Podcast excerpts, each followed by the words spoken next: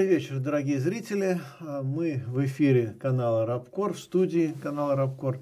Я Борис Кагарлицкий, главный редактор канала и сайта Рабкор. Вот три раза повторил одно и то же, но зато каждый раз по делу.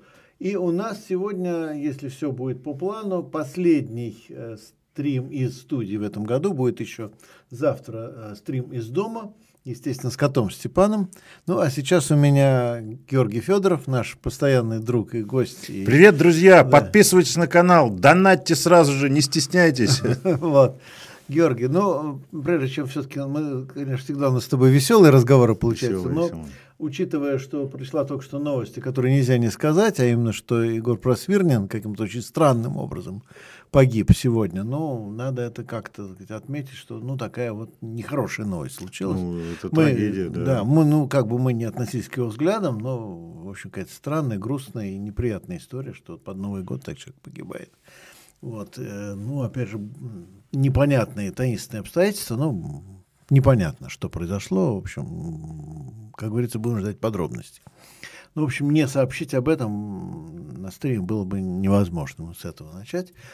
А вот, тем более нам сейчас зрители же последние несколько недель как раз предлагали новых кандидатов на то, чтобы пригласить в том числе идей, э, людей идейно, так сказать, далеких на стрим. Ну и вот приглашали, предлагали просвирнина пригласить, но вот это мы уже сделать не сможем. Увы. Вот. Ну, это, так сказать, о грустном. А так, ну что, конец года, подводим итоги. Да, конец года. Ну, слушайте, ну, итоге год был такой насыщенный. Ну, кстати, я думаю, что тебе надо пояснить, что здесь за три шкалика стоят. А, ну, их на самом деле больше, чем три, но я именно три выставил. Под, под такими загадочными цифрами 13, 15 и 9. А сейчас я вам объясню. Цвет одинаковый. Нет, цвет только кажется одинаковым. А, сейчас а, скажу. А, Олег, Олег, скажите, в случае чего, какие номера соответствуют этим цифрам? Сейчас поищу. Да, да. Сыграем в русскую рулетку. Да, да, да, да. да, Где-то из этих трех новичок. Ну зачем? Ну, сразу же так. А что, так знаешь? Такая русская вот рулетка. черная смородина. Да, да. По, запаху будешь определять, да? Конечно. По, по. Это черная смородина. А, наверное. Дело в том, что нам Э, Борис Юрьевич, какие там номера Нам, еще раз? Э, зрители, один из наших зрителей из Воронежа, кстати, это злосчастный город Воронеж, в который должны падать крылатые ракеты, облетевшие вокруг Земли. Так вот, зрители из Воронежа... Давно вы их не открывали. Э, Они, ну, видно, да, сладкие. Да, вижу. сладкие, сладкие, да. Вот, вот, нам э, прислал как раз в начале года. Ну, Посмотри, стой, давай, давай проверим. Да, да. 15 чернослив. Так, сейчас я скажу. А вот ошибся. Пятнадцатый номер? Да. Копченая груша, дорогой мой. Точно, слушай, Копченая точно груша. Группа, груша. Так, что ты еще сказал? Тринадцатый это этот, э, как это, э, не смородина, а черноплодка. Нет, нет, нет, нет, не черноплодка. Ну? То ли вишня, то ли...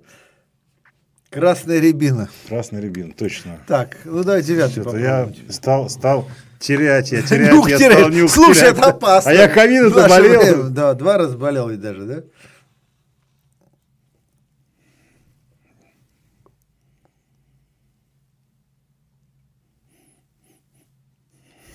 Ну, кстати, у меня после ковида-то изменились запахи, честно скажу. Правда? Да, сто процентов. жуть какая. Вот говорю, поскольку я... Чернослив. Вот что-то тянет начался в клюква. Клюква. Ни ну, разу Кстати, не удалось угадать, клюк... к сожалению. Ну да. ладно. Э, ковид, вот, ребят, товарищи дорогие, не, зрители, не болейте ковидом, болейте, берегите болейте. себя, потому что вот не ожидал я, что у тебя настолько Слушай, ты, ослабеет. Вот я, тебе, я тебе клянусь, вот представьте себе, вот после угу. того, как я ковидом переболел, у меня, вот я со всей ответственностью говорю, уже больше года прошло, у меня в сентябре, в октябре был год, у меня до сих пор э, на некоторые запахи искривление идет. Я думал изначально, что я там думаю, что-то у меня в доме стало по-другому пахнуть.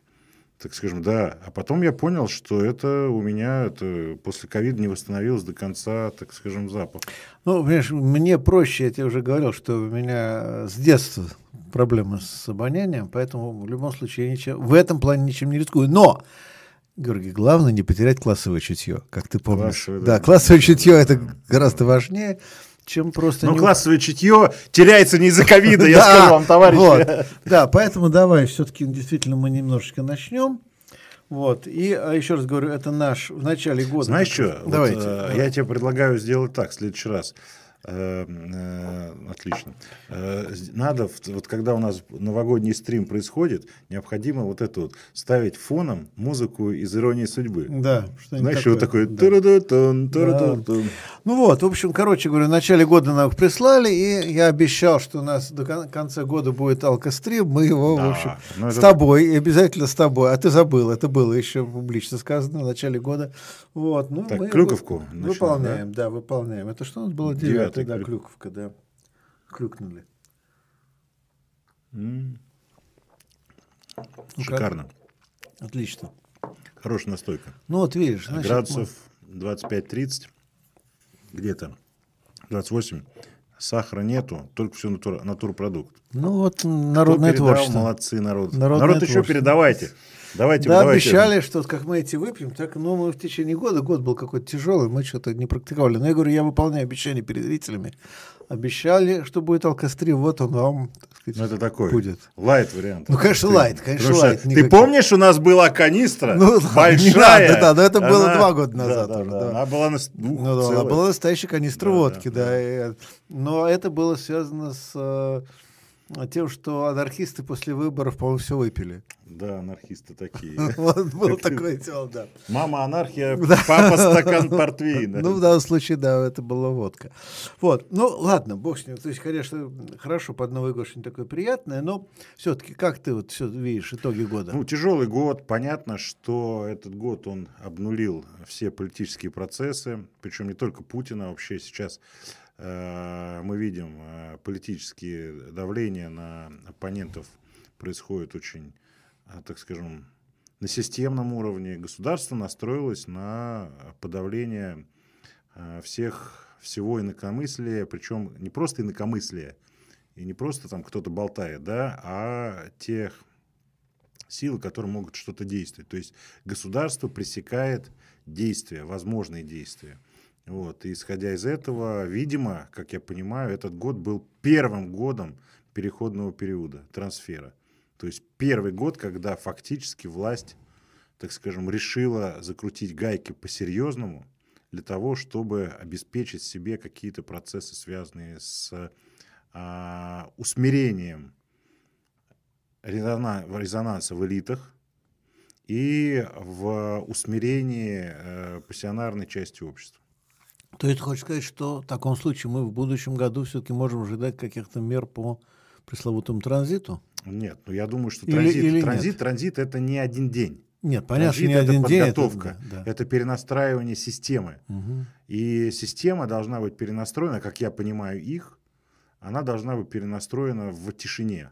Угу. Потому что они боятся, что вот сейчас э, какие-то такие процессы перестройки, перехода, транзита могут перейти в неконтролируемые э, последствия. То есть, грубо говоря, Путин, надо ему отдать должное, он э, единственной своей целью ставит это то, чтобы не, не быть как Горбачев, то есть не, не потерять власть.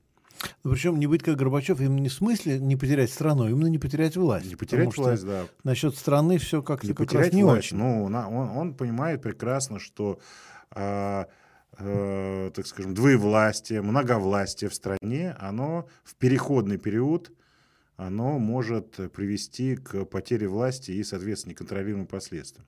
И, соответственно, э, учитывая, что хороший повод ковид, хороший повод внешняя угроза, э, попытаться, так скажем, э, задавить всю внутреннюю оппозицию. Причем, еще раз говорю, если раньше не системная оппозиция, это была часть системы, угу. и это был консенсус, то есть, грубо угу. говоря, ну, закрывали глаза, она должна была быть, там, Навальный и так далее, то после обнуления и после того, как мы в этом году вошли в вот этот процесс так называемого транзита, с моей точки зрения, консенсус был на э, выстраивание абсолютной вертикали административно-командного типа. Причем самое интересное, это ко всему под этому, к этому подвели законодательство. Вот этот вот закон об, э, публичной власти, который последний сейчас приняли, это как раз один, это конечный, э, так скажем, этап формирования уже такой абсолютной административной вертикали. Ну, то есть самодержавный тип государства? Абсолютно самодержавный, причем самое интересное, ну, я бы его назвал так, конституционная монархия. То есть э, ну, есть у нас конституция формальная. А, ну да, в этом смысле. Да, да. Конституционная монархия только в том смысле, что конституция есть. Да, конституция есть, но формальная абсолютно, то есть это, это монархия. Да, она может быть в сравнении там, с монархиями э, там, 19 века, она может быть просвещенной монархией, потому что все-таки на столбов людей не, это, не на дыбу сейчас там не, как сказать, не сажают, но тем не менее мы видим, что у государства консенсус по поводу, так скажем, выстраивания, имеется в виду у начальников, консенсус mm-hmm. по поводу выстраивания вот этой административной системы. Но здесь есть одно маленькое, одна маленькая для них беда.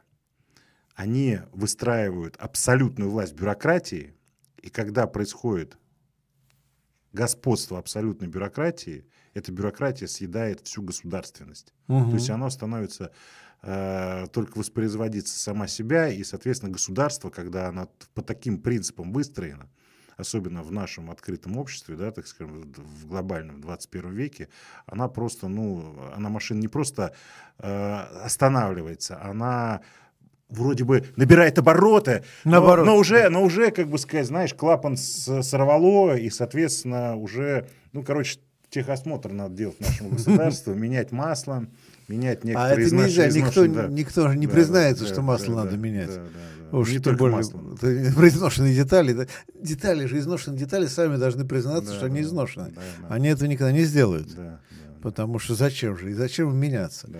Но, а, слушай, ну вот на этом фоне все-таки, вот как ты оценишь э, поднявшийся разговор про войну с Украиной и так далее? Тоже ну, слушай, я, я вот не верю в эти в, в войну с Украиной, объясню почему. Угу. А, я, да, я представляю, что наверняка наш правящий класс, там, Путин, решил таким образом, там, американцы, извиняюсь, там, нам козью морду показывают, какашки подбрасывают, подгаживают, а давай мы сейчас их тоже, а мы им тоже. понты наколотим, чтобы они, так скажем, чуть-чуть чтобы наложили тоже, статьи да? Да, в штаны. То есть подогнали войска, сказали, провели совещание в Министерстве обороны, побряцали оружием, так скажем, запустили мульку, что будет какая-то война на Украине, куча всяких вот этих вот стрелочек пошло, что пускай боятся. То есть, грубо говоря, э, в этом отношении цель достигнута. То есть, да, испугались. Но могу сказать так, что серьез, серьез, даже в Украине я как понимаю, всерьез никто не воспринимает вот эти вот э, бравурные речи по э, вторжению. Объясню почему. Потому что надо понимать четко, что если бы были бы планы вторжения, то это нужно было делать в 2014 году, когда фактически mm-hmm. у Украины не было армии боеспособной, mm-hmm когда власть не была еще такая, как бы сказать, консолидирована с точки зрения вектора, когда была много, многополярная Украина, так назовем, mm-hmm когда был там полис Харьков, полис Одесса, полис Днепропетровск, полис, так скажем, Донецк. Киев, Львов. Да, Киев, Львов и так далее. То есть не было консолидированной. То сейчас, после вот этих вот э, э лет э, незалежности, имеется в виду после вот этого Евромайдана, и даже Зеленский, он уже стал консолидированным президентом Украины. То есть он уже э, олицетворяет курс Украины, так скажем, э, и часть вот этих политических элит региональных, они, в принципе, уже устали от этого брожения, они готовы под него выстроиться либо под какого-то другого президента. То есть они либо разбежались уже совсем, либо построились. Да, да, да. То есть сейчас уже и армия другая на Украине, она уже воюющая армия воюющей страны, а это другое. У них уже прошедшее, ну, извиняюсь, это 5 лет прошло угу. со стороны, с первой войны, угу. так скажем, да, вот, когда вот начались ну, вот эти 7 события. уже практически. Ну да, да, да. 7 да, лет. Да, да, 7 лет. Ну, так, то... правда, не все время активная не, война. Ну, не важно, не важно. Это да. уже формирование а, политического консенсуса по поводу этой войны украинцев. Это уже а, много людей, которые вот эту вот войну прочувствовали через своих родственников, через гробы и так далее.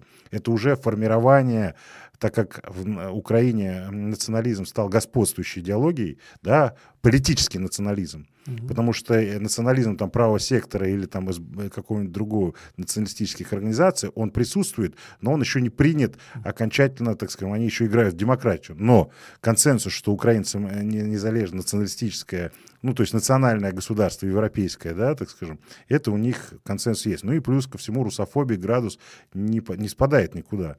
И в этом отношении вот эта вот э, вещь, связанная с так называемым вторжением, да, она как раз в том числе и подогревает этот градус. Она выгодна многим там.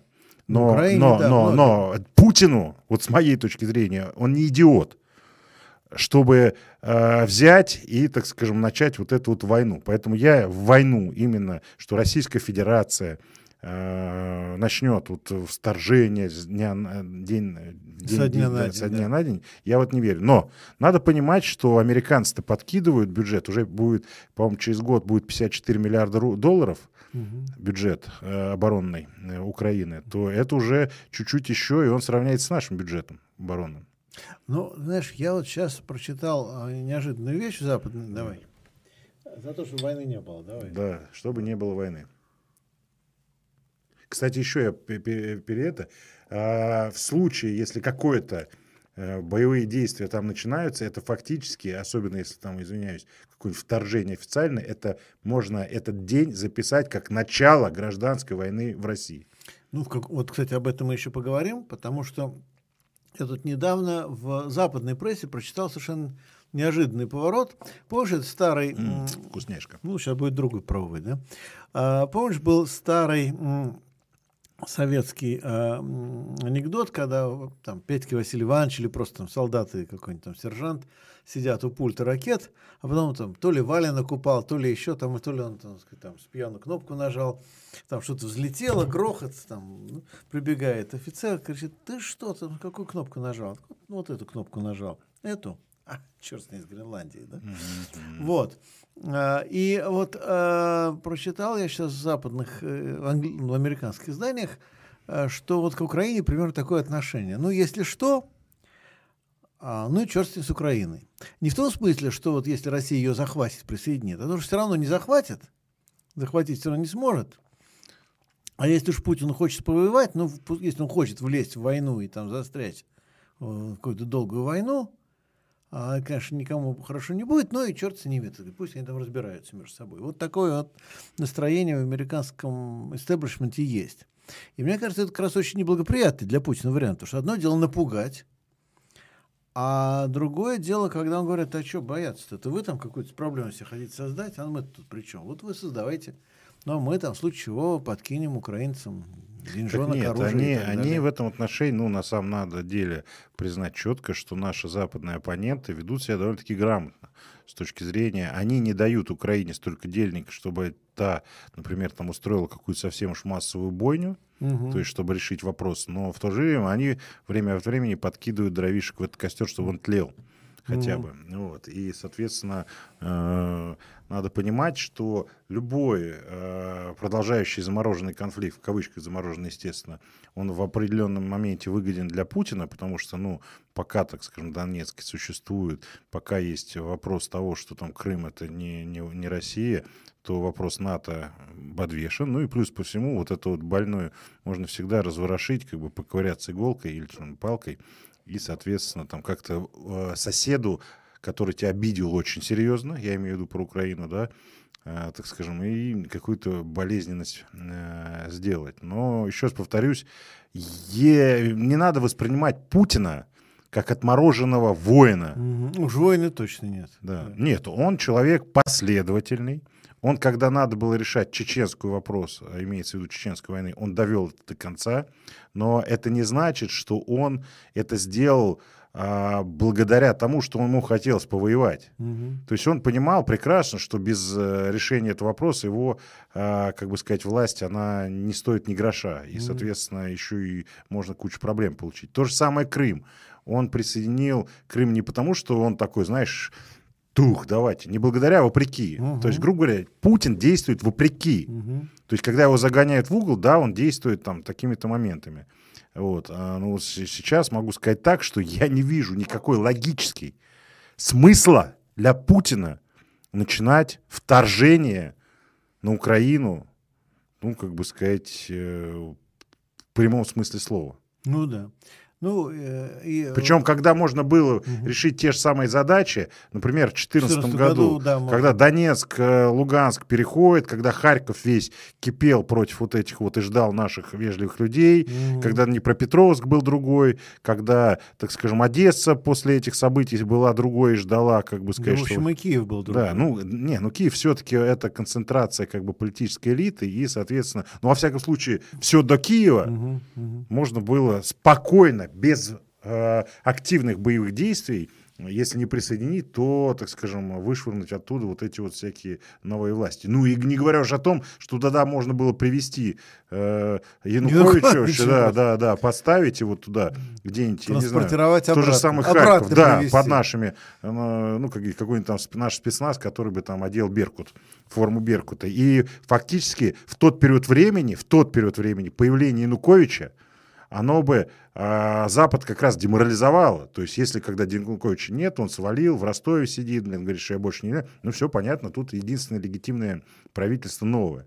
Но как-то при появлении Януковича, то тогда бы они все-таки, а куда, тем более, если за Януковичем Россия понятно, они бы, во всяком случае, так брутально и так бы активно не стали дальше действовать. Но и тогда бы это была бы логика действий, таких активных, я назвал это действия то сейчас я не вижу смысла в активных действиях на территории Украины, потому что все вот эти вот э, вещи, связанные с ЧВК э, американскими, с э, специалистами, с инструкторами, с ракетами и так далее, так далее, так далее, так они всегда были. Если mm-hmm. надо вспомнить, надо вспоминать, что, по-моему, даже где там, ли при Ющенко э, были в Черноморском флоте, э, вернее, Черно, в Черное море приходили американские эти угу. эсминцы, и всегда там находились америкосы. СБУ всегда курировали америкосы. Да. И, соответственно, что тут говорит? Тут нет сейчас такой критической ситуации, чем раньше. Ну, и если Путин был бы таким действительно таким отмороженным империалистом с точки зрения там, захвата чужих земель, это можно было сделать почти без всяких санкции, последствия, тем более санкциями все равно мы, мы влетели по Крыму.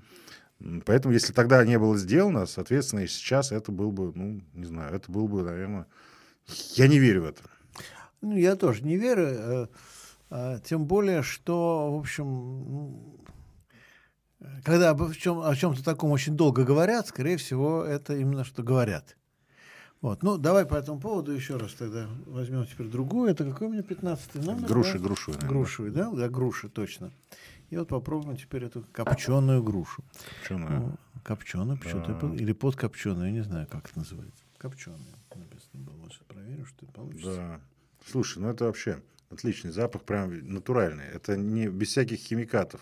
Это вот если... Да, вот, домашние, э, домашние. Если, если вот кто-то в детстве а, ну, хотел сказать, служил в армии в детстве. Если, если кто-то там был, бывал в пионерском лагере или в армии, вот грушевый компот, он вот именно так пахнет.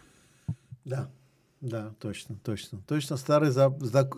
Как вот если да, я... Можно просто даже Мне нужен нос засунуть совсем глубоко, да, да, чтобы да. понюхать. Но, знаешь, за, знаешь, как забытый вкус, забытый запах, да? Да, да, да. Вот. Ну что ж, да. Ну тогда давай все-таки выпьем эту грушу. Стой, стой, стой, давай чокнемся. Мы чокнемся. Не, никого еще пока не хороним, слава, слава богу. Ну, простернее могли похоронить. Ну, в общем, ладно.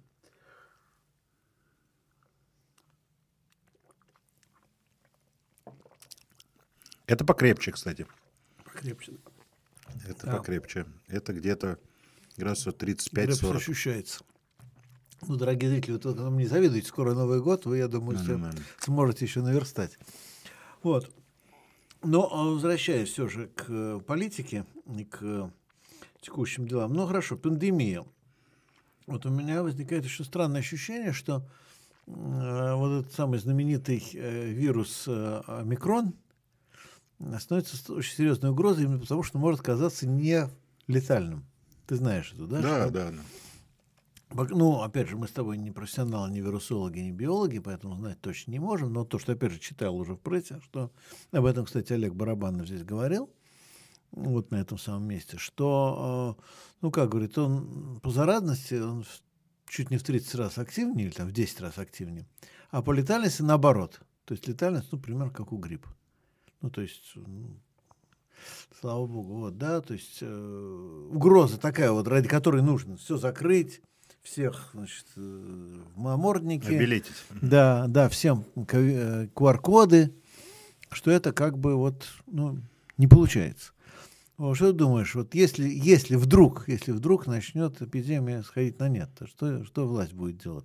Будет она не, я понимаю заранее, что она не будет смягчать обстановку, но вот что она будет делать? Нет, а я как раз считаю, что она будет смягчать будет? обстановку. Да. А вот эта пандемия, это не повод как бы установить а, абсолютно тотальную диктатуру. В эту пандемию это как учение. Mm-hmm. Произведены... Ах так, да? Да, учение. да, произведены те возможные, так скажем, э, изменения в законодательстве.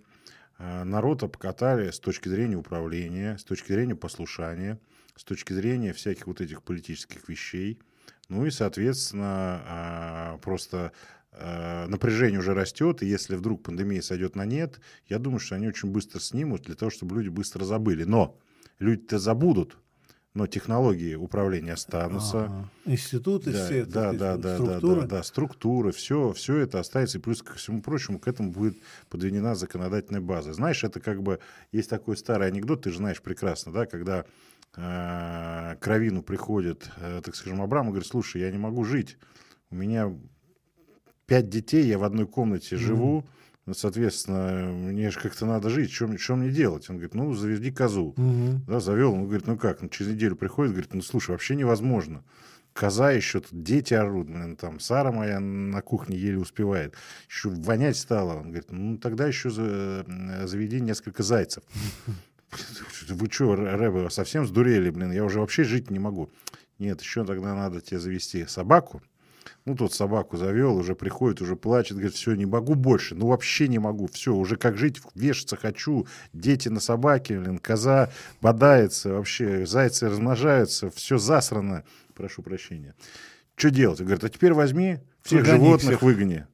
Выгнал, и через неделю прибегает счастливый, всего-то пять детей, родная жена, все, как говорится, спокойно, всех животных выгнали, все нормально, раба, спасибо тебе за совет. Вот то же самое будет в этот раз. То есть я думаю, что, ага. еще раз говорю, что они э, вот этот вот э, ограничение снимут, но потом могут его использовать по необходимости. Угу. То есть, э, как в свое время вот этот фейзап, который, так скажем, все рекламировали, его проводили, вот это вот э, видеокамеры, которые установили, их устанавливали под видом безопасности, а потом раз, когда надо было там, и меня, и Обухова задержали в один день по вот этому, так скажем, метро, потому что э, мы там были какими-то экстремистами или непонятными бузатерами. То есть ее использовали, грубо говоря, это технологии двойного назначения. Угу. То есть, когда надо, они военные, тире в скобках медицинские, когда надо, они как бы будут э, политические. политические Вот, и поэтому я думаю, что э, человечество уже, ну то есть, грубо говоря, э, этим всем э, кукловодам, которые в том числе и существуют и у нас, и которые используют, им не нужна э, доведенная до отчаяния масса, которой нечего терять. Угу. Им нужно поддавить, подавить, а потом раз хотя бы в быту, не в политическом плане, mm-hmm. а в быту сделать э, mm-hmm. вот эти вот послабления. Ну, кстати, они так и делали, когда первый локдаун, потом они послабления, mm-hmm. потом опять QR-коды, потом mm-hmm. послабления, mm-hmm. потом QR-коды на, в, в Татарстане, они увидели, что это, ну, условно, может перерасти в гражданское противостояние, они их сняли, законодательство. То есть, грубо говоря, надо понимать... Но они что... обещают с 1 февраля вернуть. Да, они после... Ну, я, а к тому, что они э, управляют процессами. Угу. То есть чуть-чуть попробовали, не получилось. Отыграли, да. Ну, я тебе могу сказать, что я сейчас, опять же, ездил значит, по стране, тут несколько сделал остановок. QR-коды всюду официально, всюду висит табличка, что обслуживают только с QR-кодами. В Москве-то нет. В Москве ты можешь так ходить. Ты знаешь, вот э, ни разу меня этот QR-код не спросили. Вернее, как, спрашивают. А спрашивают так, есть QR-коды? Я говорю, да. А, ну проходите. Не, ну это проблема в том, что... То есть а... я, я даже часто полез в карман один раз и говорю, да, ну, проходите, проходите. Все, не, ну здесь проблема в том, еще раз говорю, что а, эти всякие QR-коды и прочие вещи, это технологии, которые обкатывают. Угу. Но пока еще не внедряют уже окончательно. То есть, если, грубо говоря, какой-то будет час X, когда нужно будет сделать там всякий вот этот социальный мониторинг, вводить в каком-то государственном уровне, это будет э, сделано чуть по-другому. Но mm-hmm. уже инфраструктура. Ну, грубо говоря, для того, чтобы начать войну, надо готовить инфраструктуру. Mm-hmm. Для того, чтобы там, тотальный контроль, надо готовить инфраструктуру. Mm-hmm. В том числе что Путину очень важно. Путину очень важно в том, чтобы ко всему была подведена законодательная база. Угу.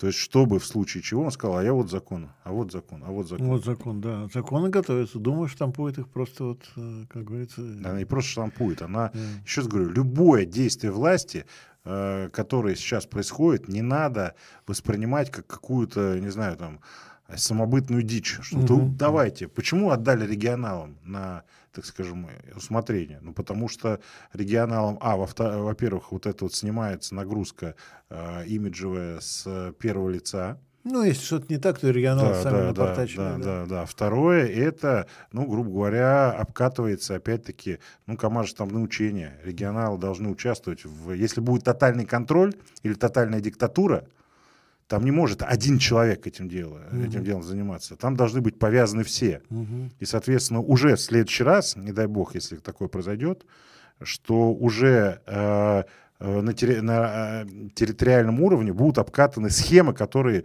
к той или иной территории, э, так скажем, подходят. Ну, например, всем понятно, что Чечня там, и Москва — это разные вещи. Татарстан и Калининград — это разные вещи. Ямал и, я не знаю, там, э, Кабардино-Балкария — это разные вещи. Поэтому в данном случае э, наши власти, они грамотно поступают. Они выстраивают общую концепцию, но с учетом и, с, грубо говоря, дают, э, делегируют полномочия там, вот этим территориальным э, органам власти, которые будут в том числе в случае необходимости готовы устанавливать любой контроль. А вот этот вот закон о публичной власти, который принят, который отменяет фактически самоуправление, угу это уже, как бы сказать, упрощение всех вот этих вот процессов на региональном mm-hmm. уровне. Ну да, то есть отработка, в том числе и местной специфики. Чтобы, ну, да. что, ну слушай, они... Э, армия для того, чтобы она была боеспособной, она должна проводить время от времени командно-штабные и полевые учения. Угу. То же самое здесь. Власть должна время от времени проводить вот эти вот командно-штабные и полевые учения. Вот это и есть причем не просто полевые учения, иногда армия воюет. Угу. Там на территориях с точки, с точки зрения инструкторов или вообще как бы на каких-то региональных конфликтах. То же самое здесь власть, когда она начинает воевать, она э, тотально, э, в том числе и обкатывает на региональном уровне все вот эти вещи. Ну да. А, ну, с другой стороны, единственное, что оптимистически звучит в своей версии, это то, что, по крайней мере, технически они готовы сейчас, может быть, будут дать задний ход, потому что а это дожимать не обязательно. Объяснимо, объяснимо да. это. Во-первых, а, зачем а, сейчас дожимать, какие должны... Ну, то есть, грубо говоря, у любого действия должно быть какая-то логика. Ну вот Алексей Сахнин, например, дал похожую, немножко другую версию. Говорит, что они-то, может, и хотят отыграть назад. Но поскольку они не объясняют, вот то, что ты сейчас объясняешь, да, они же не объясняют каждому отдельному чиновнику и каждому отдельному охранителю и мракобесу, да, которых они выпустили. А, и как только они начнут а, что-то отыгрывать назад, даже когда они скажут, ну, ребят, ну все, отыграли, отработали, да? Ну, не совсем так он это описывал, но вот так, что, да, вот, решили какую-то задачу, конкретную задачу с выборами. Решили задачу с выборами, решили, там еще какую-то задачу, решили, решили. Ну, давайте, сейчас это уже нам не нужно, давайте отыграем. И тут же появятся какие-то люди, которые скажут, зачем назад, нам так нравится, так Слушай, хорошо. Слушай, хочешь, я тебя очень, может быть, э, разочарую, вот в чем. Я, а, в армии, может, не разочаруешь, это просто обрадуешь. Да, в армии, а, когда ставится задача у ниже стоящего, началь... ниже стоящему командиру, как правило, не объясняются, зачем эта задача. То есть есть генерал, который видит всю Э, всю линию фронта. Угу. И, соответственно, у них задача, что вот это подразделение условно должно удержать эту высоту, потому что основной удар будет вот в другом угу. месте. И это подразделение должно умереть на этой угу. высоте. Угу. И сделать вид, что, так скажем, это, главный это удар. Главное. Да, главный удар. И потом этот человек, офицер, которому поставили задачу удержать эту высоту, он не знает, что он идет на смерть. Он потом в конце, может, понимает, а может быть и не понимает, а может в конце его наградят и скажут, ты молодец был, у нас mm-hmm. задача была там прорыв фронт. То же самое здесь. Не будет Путин и его команда объяснять в общей стратегии войны какому-то региональному руководителю, что делать, зачем это делать. Просто это, это не стиль административной команды системы. Кстати, я согласен. Ты исходишь из предположения, что у них все-таки очень высокий уровень исполнительской дисциплины, армейской. А мне кажется, что это все фикция, что нет, на самом нет, деле нет, очень нет. много лажи. Очень, очень. Нет, лажа и в армии бывает, и в любых самых идеальных структурах управления тоже бывает. Но судя по тому, как решаются их задачи, надо понимать, что уровень дисциплины исполнительной очень высокий. Ну, например, ни один руководитель региональный не, или какой-нибудь там избирательная комиссия в регионах не подняла бунт по поводу фальсификации выборов через ДЭК. Ну, То есть ДЭК... они команду получили, они их отработали. И остальные команды они получают, и они отрабатывают. Просто еще раз говорю, есть специфика региона. Ну, то есть Татарстан обкатал фактически, ну, грубо говоря, сценарий самый негативный. Может быть, даже я не исключаю, что там, условно, в АП или где-то там провели совещание. Нет, да даже не наказали, сказать, слушайте, а попробуйте, ну, у вас э, Татарстан, это такая особая территория, попробуйте подзакрутить гаечки, посмотрим, что из этого выйдет. И, кстати, о, как Жириновский сейчас начал нести, да, что вот следующая будет война, тоже они сейчас будут смотреть общественное мнение, как будут реагировать регионалы и так далее, и так далее. Ну, он же недавно в Думе сказал, что вот следующий год будет, мы должны поддержать внешнюю политику, война там и так далее. И вот. То же самое здесь. Они сидят и, как бы сказать, обкатывают. Причем самое интересное, надо же понимать, что региональные руководители, они не все монолитны тоже. Ну, например, тот же самый Коновалов все-таки для них чужой. Я mm-hmm. думаю, прогнозирую, что Коновалова съедят в ближайшее время. После Нового Хотя, года. странно, почему-то его не было в последнем списке на вылет. Хотя, но ну, до этого был. До этого был. Нет, да проблема в том, что тут не в списке дело. А, ну, например, там а, у администрации президента, у власти есть индивидуальный подход к каждому смутьяну. То ну, есть да. несистемному человеку. То есть для них он случайный человек. Как, его как... там быть не должно. Он, он, там его быть не должно. И, соответственно... Даже потому, что он старается показать, что да, да нет, да, я да, вполне да, нормально. Да, да. То есть его запустили, сказали, ну ладно, мы тебя не будем там по беспределу, да, но тем не менее ты человек чужой, и мы тебя задавим, додавим. А просто у каждого человека, ну, как бы сказать, есть своя отмычка, да, там Левченко по одной схеме снесли, Фургала по другой схеме снесли, там, я думаю, что а для них был бы и Клычков чужой, ну просто от, из ну, уважения, да, ну из уважения Геннадия Андреевича, его территория, его родина, угу. то есть они решили, что это, так скажем, территория Зюганова, и кого он считает нужным, того и поставим. Хотя я думаю, что для них тоже там в Орле э, красный губернатор не нужен. Ну Орел это не стратегически важная, как бы это символическая, так скажем, больше территория, да, но это не стратегически важная, то есть как Хакаси, например. Угу. Хакаси это стратегически важная территория, и Иркутск это стратегически важная территория. Там Хабаровск это стратегически важная территория, и там на этих территориях, конечно же, никаких залетных, случайных, несистемных, не командных людей быть не должно. И вот еще раз говорю, давайте, вот могу поспорить, я считаю, что Коновалова, там э, уже говорят, что там есть внешнее управление, что он фактически не управляет регионом, mm-hmm. что в ближайшее время его по весне, например, вот этот весенний, э, это, он сам напишет. Губернатор ОПАД, да, сам да, напишет. да, сам напишет заявление какое-нибудь, ну, скажет, да, что все. Напишет, очень И либо ему предложат там куда-нибудь, так вот, перевод. сделают предлог, предлог ну, перевод, такой, да. предложат. может быть, формально. Ну, ну, молодой парень, да, ему, в общем. Ему все что угодно будет да, повышение да, да, да. после Хакасии. Ну, давай все-таки выпьем еще раз. Давай. А, ну что? А что-нибудь, чтобы... С наступающим Новым годом, да. друзья! Я хочу выпить да. за канал Рабкор. Борис Юлич, за тебя, за такого э, человека, который тянет вот этот вот мощнейший инструмент э, технологический, политический, общественный, интеллектуальный. Хочу пожелать, чтобы в новом году, в новом году, что все плохое для Рабкора осталось в этом году. А Хорошо, в новом году... Хотя то, что ты рассказываешь, не очень, не очень убеждает. Не, ну слушай, да? тут надо понимать правила игры. Ты, если мы понимаем правила игры и понимаем логику противника, mm. логику противника, mm то я думаю, что, товарищ майор, записывайте, вот, то а, тогда можно, так скажем, делать дело и, соответственно, э, быть эффективным. Поэтому, Борис Юрьевич, Зарабкор, еще раз говорю, друзья, не жадитесь, да, переводите, э, не жадничайте, переводите сюда э, по возможности больше, больше, больше, больше донатов, потому что Борис Юрьевич очень интеллигентный человек, ну, вот, и, соответственно, для того, чтобы этот шикарный канал существовал в наше, эм, э, так скажем, оскотинившееся время необходимые ресурсы. Ресурсы. Без ресурсов организм не очень выживает, да, да, скажем. Так что, друзья, Давай, давайте за рабкор. Если кто-то там поднимает рюмочку, да, поднимите рюмочку вместе, вместе с нами. С нами да. Да.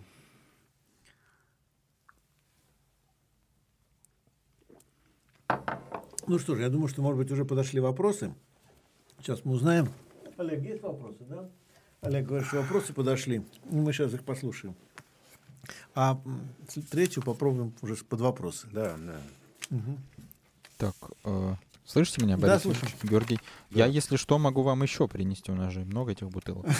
Ну, Друзья, тут провокация мать революции, я понимаю. Да тогда надо и закуску нести, друг мой. Мы уже взрослые дяди. А, пить и выпивать надо с закуской. Да. Там есть, кстати, что-нибудь закусить, нет?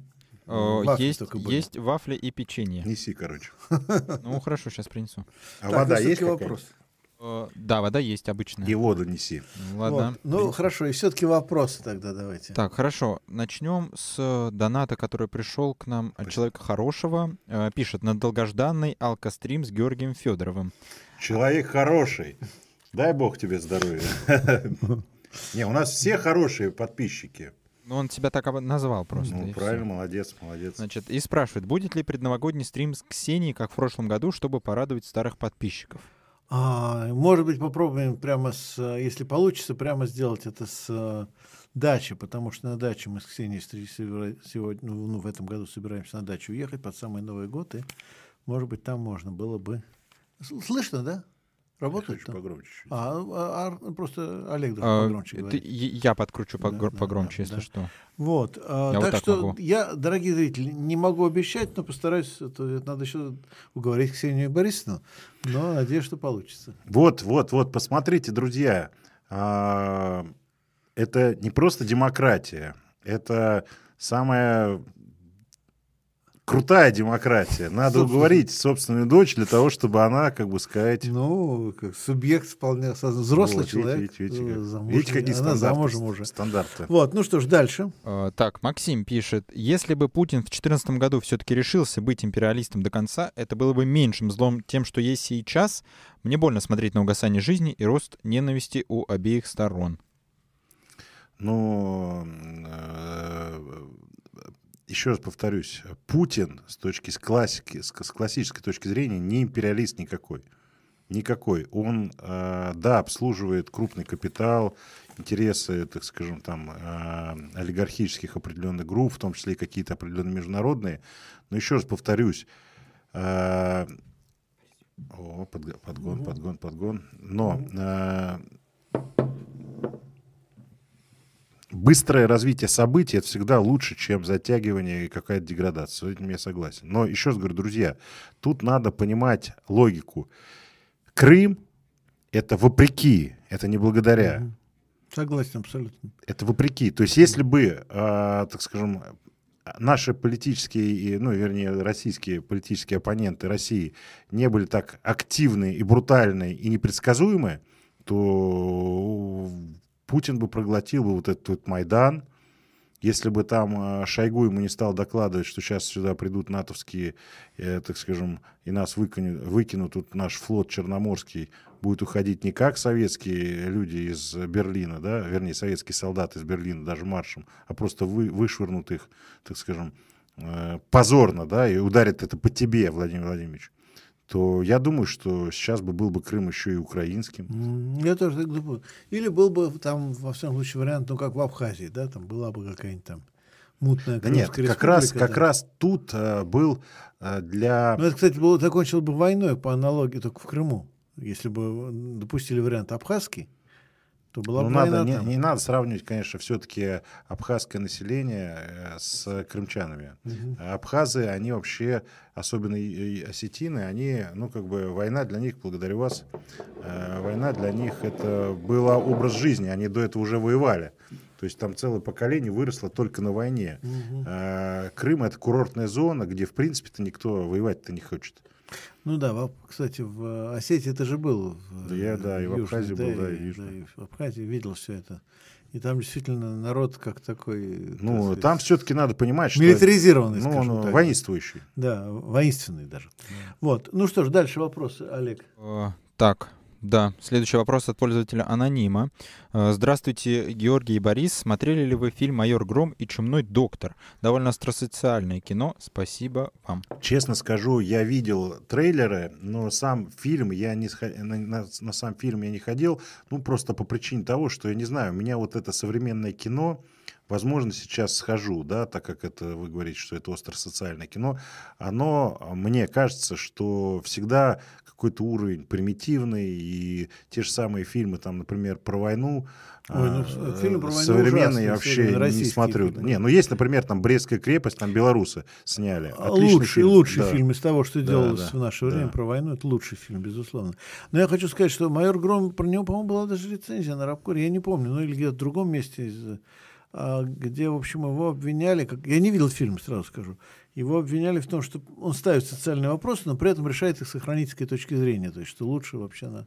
что все равно лучше не, не рыпаться, да, если есть проблемы. Возможно, но... я не могу сказать, я не смотрел. Но все равно, вот как только вы начнете этим заниматься, тут же придут всякие злодеи и, в общем, расшатывать государство будут это. Поэтому надо все это задавить лучше. Вот, ну хорошо, дальше. Ну, я, кстати, вам рекомендую лучше посмотреть, например, э, фильм американский «Время». Он это более социальный, не смотрел? Не видел, кстати. Ну, это он и там, а, он такой, ну, как бы сказать, правильный. Ну, ну вообще, да. социально больше, чем какой-нибудь там Майор Гром, мне кажется. Вот. А, Олег, так, если что, «Майор Гром» на Netflix сейчас можно смотреть. На Netflix, посмотрим. Ну да, а вот все на Netflix. И на Netflix новинка вышла, там тоже такая борьба коммунистов с капиталистами, так сказать, называется «Don't Look Up» э, с э, Леонардо Ди Каприо. «Don't про... Look Up»? Да, да. Don't Не смотрите вверх. Да, про астронавтов, которые обнаружили комету, приближающуюся а, по-моему, к Земле. они не астронавты, они, по-моему, астрономы. Ой, да, астроном. Нет, да. астрономы. Астроном, да, астроном, астроном, да. Мне комету летящую, летящую Слушай, Земле, ну, но я больше ничего не ну, знаю. Джокер, кроме... Джокер тоже, кстати. А вот Джокер, кстати, да, очень. Да, да, социальный, очень, социальный очень, фильм. Да, да. Очень. Вот Джокер, да, но Джокер и создал скандал тем, что да. они так подняли тему. Вот, ну хорошо, дальше. А, так, хорошо. Следующий вопрос. Пользователь Кок пишет. А как вам начало 20-х? А будет хуже? Будет смертность больше, чем гражданскую? Убивать на улицах будут каждый день. А что же будет с ядерным оружием? А, мир скинется и выкупит его у страны четвертого мира, в скобочках бывшей РФ. Ну, я не, я не считаю, э, что у нас будет э, вот это вот беспредел на улицах с точки зрения там друг друга убивать, как гражданская война. Надо понимать, что коллективному Западу, капиталистическому, невыгодно, чтобы здесь началась анархия и, как бы сказать, абсолютный развал. Объясню почему. Просто по причине того, что, первое, мы действительно ядерная держава. И, соответственно, в случае непредсказуемого, ну, условно, повторения гражданской войны, которая была до револю... ну, после революции, то кому вот эта ядерная боеголовка достанется, так скажем, это большой вопрос. Какой-нибудь Гиркин, да, Стрелков mm-hmm. с какими-нибудь военными захватит какую-нибудь это и начнет их шантажировать, америкосов, и никакие в Сибирь э, спецвойска не дойдут, как бы сказать, для того, чтобы там обезвредить, да, там Джеймса Бонда у них нет. Вот, это первое. То есть им выгодно э, технологическое иное отставание, такое э, консервативное, да, так скажем. Ну, что, собственно, и происходит. Да, что происходит. Это первое. Второе. Надо понимать, что при э, какой-то вот, вот этим беспределе э, э, смены, вернее, разрушения государственного управления, ну, как бы граждане китайцы и э, снизу ну, там Талибан и прочие как бы славные организации, они очень быстро начнут захватывать территории на территории Российской Federaции. Чечня начнет свою игру играть, Татарстан и так далее. То есть все вот эти, даже Якутия начнется, я думаю, там какая-то история, которые начнут, ну, грубо говоря, э, там свои какие-то вещи качать, да, и к чему это приведет? К усилению Китая, там, к ослаблению Европейского Союза, к формированию как, там, какой-нибудь республики, которая ну, там, решит на Украину напасть и так далее. Там, где-нибудь. Ну, короче, это непредсказуемые и ненужные результаты, так скажем, вот этих вот событий внутри России. Поэтому Западу выгодно, чтобы было спокойное, эволюционное отставание от э, западной Э, цивилизации от э, западных экономически развитых стран. То есть зачем, зачем подвергать опасности, э, так скажем, себя, своих союзников, соседей, э, чем можно подождать там несколько десятилетий, да, и, так скажем, потом уже произойдет просто вымирание, так скажем, интеллектуальной базы и так далее, и так далее, технической, промышленной, и, э, и они так в третий мир перейдут. К сожалению, уже по многим позициям переходим. Ну да. Вот, э, Олег, так, э, Таня А. нам прислала только что 30 долларов сообщением на продолжение жизни этого канала, вашей и Степана. Для меня это важно, и с наступающим вас. Наступ... Спасибо, Давай, Таня. Давайте, давайте, давайте за Таню. Давайте О, как. Да. да, хорошо, что есть такие люди.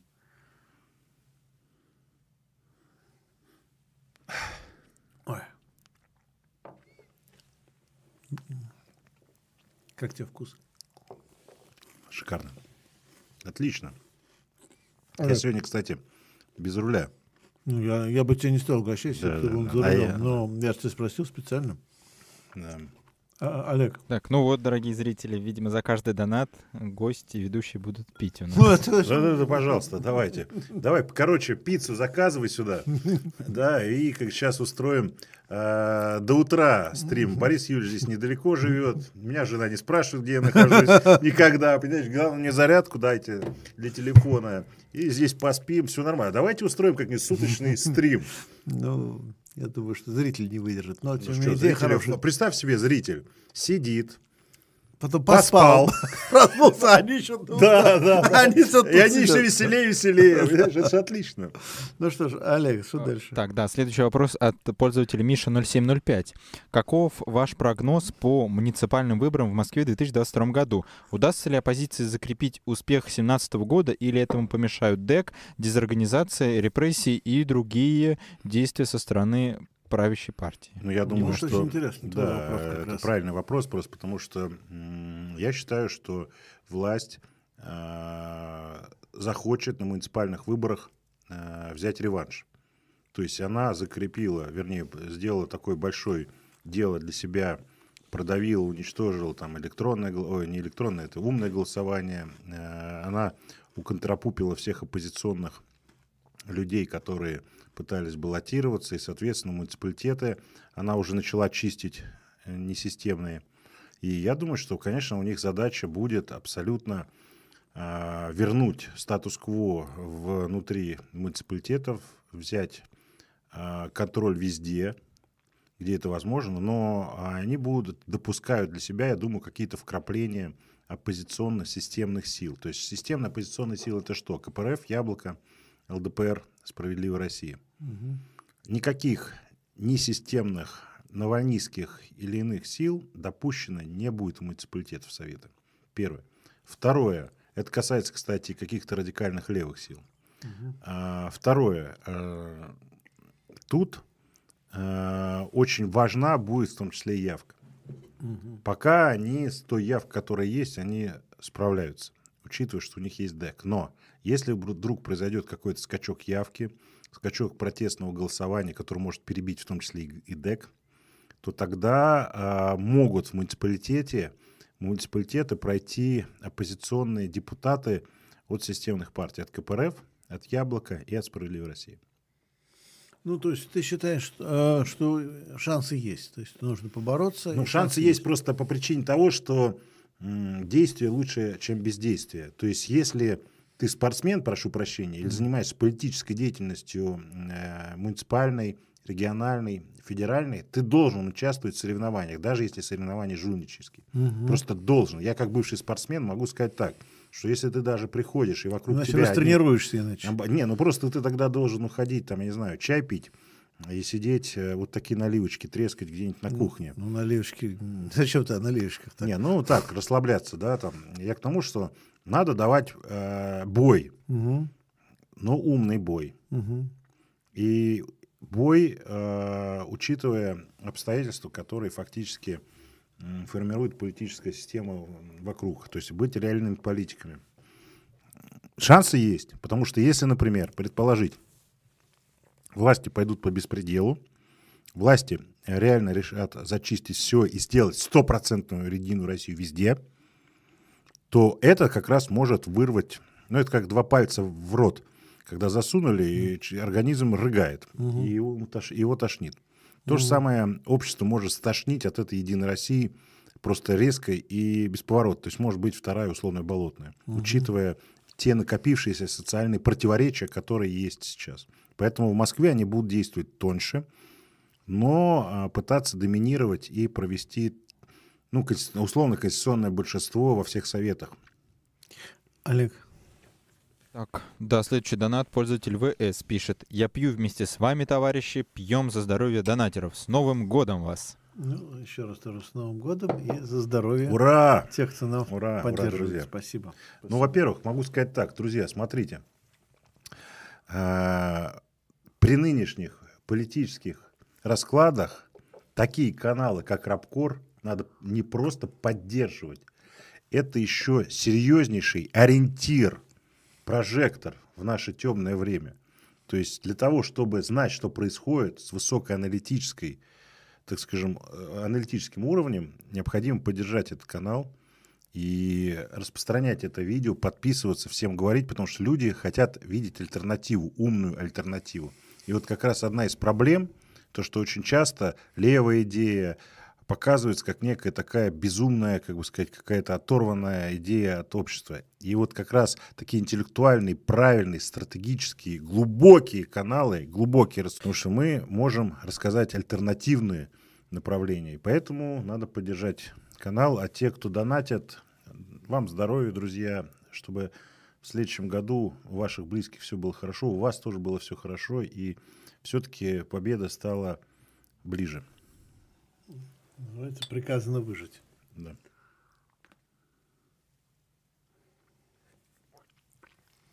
Ну что ж, Олег, следующий вопрос. Шикарно. Так, да, следующий вопрос. Чапай спрашивает.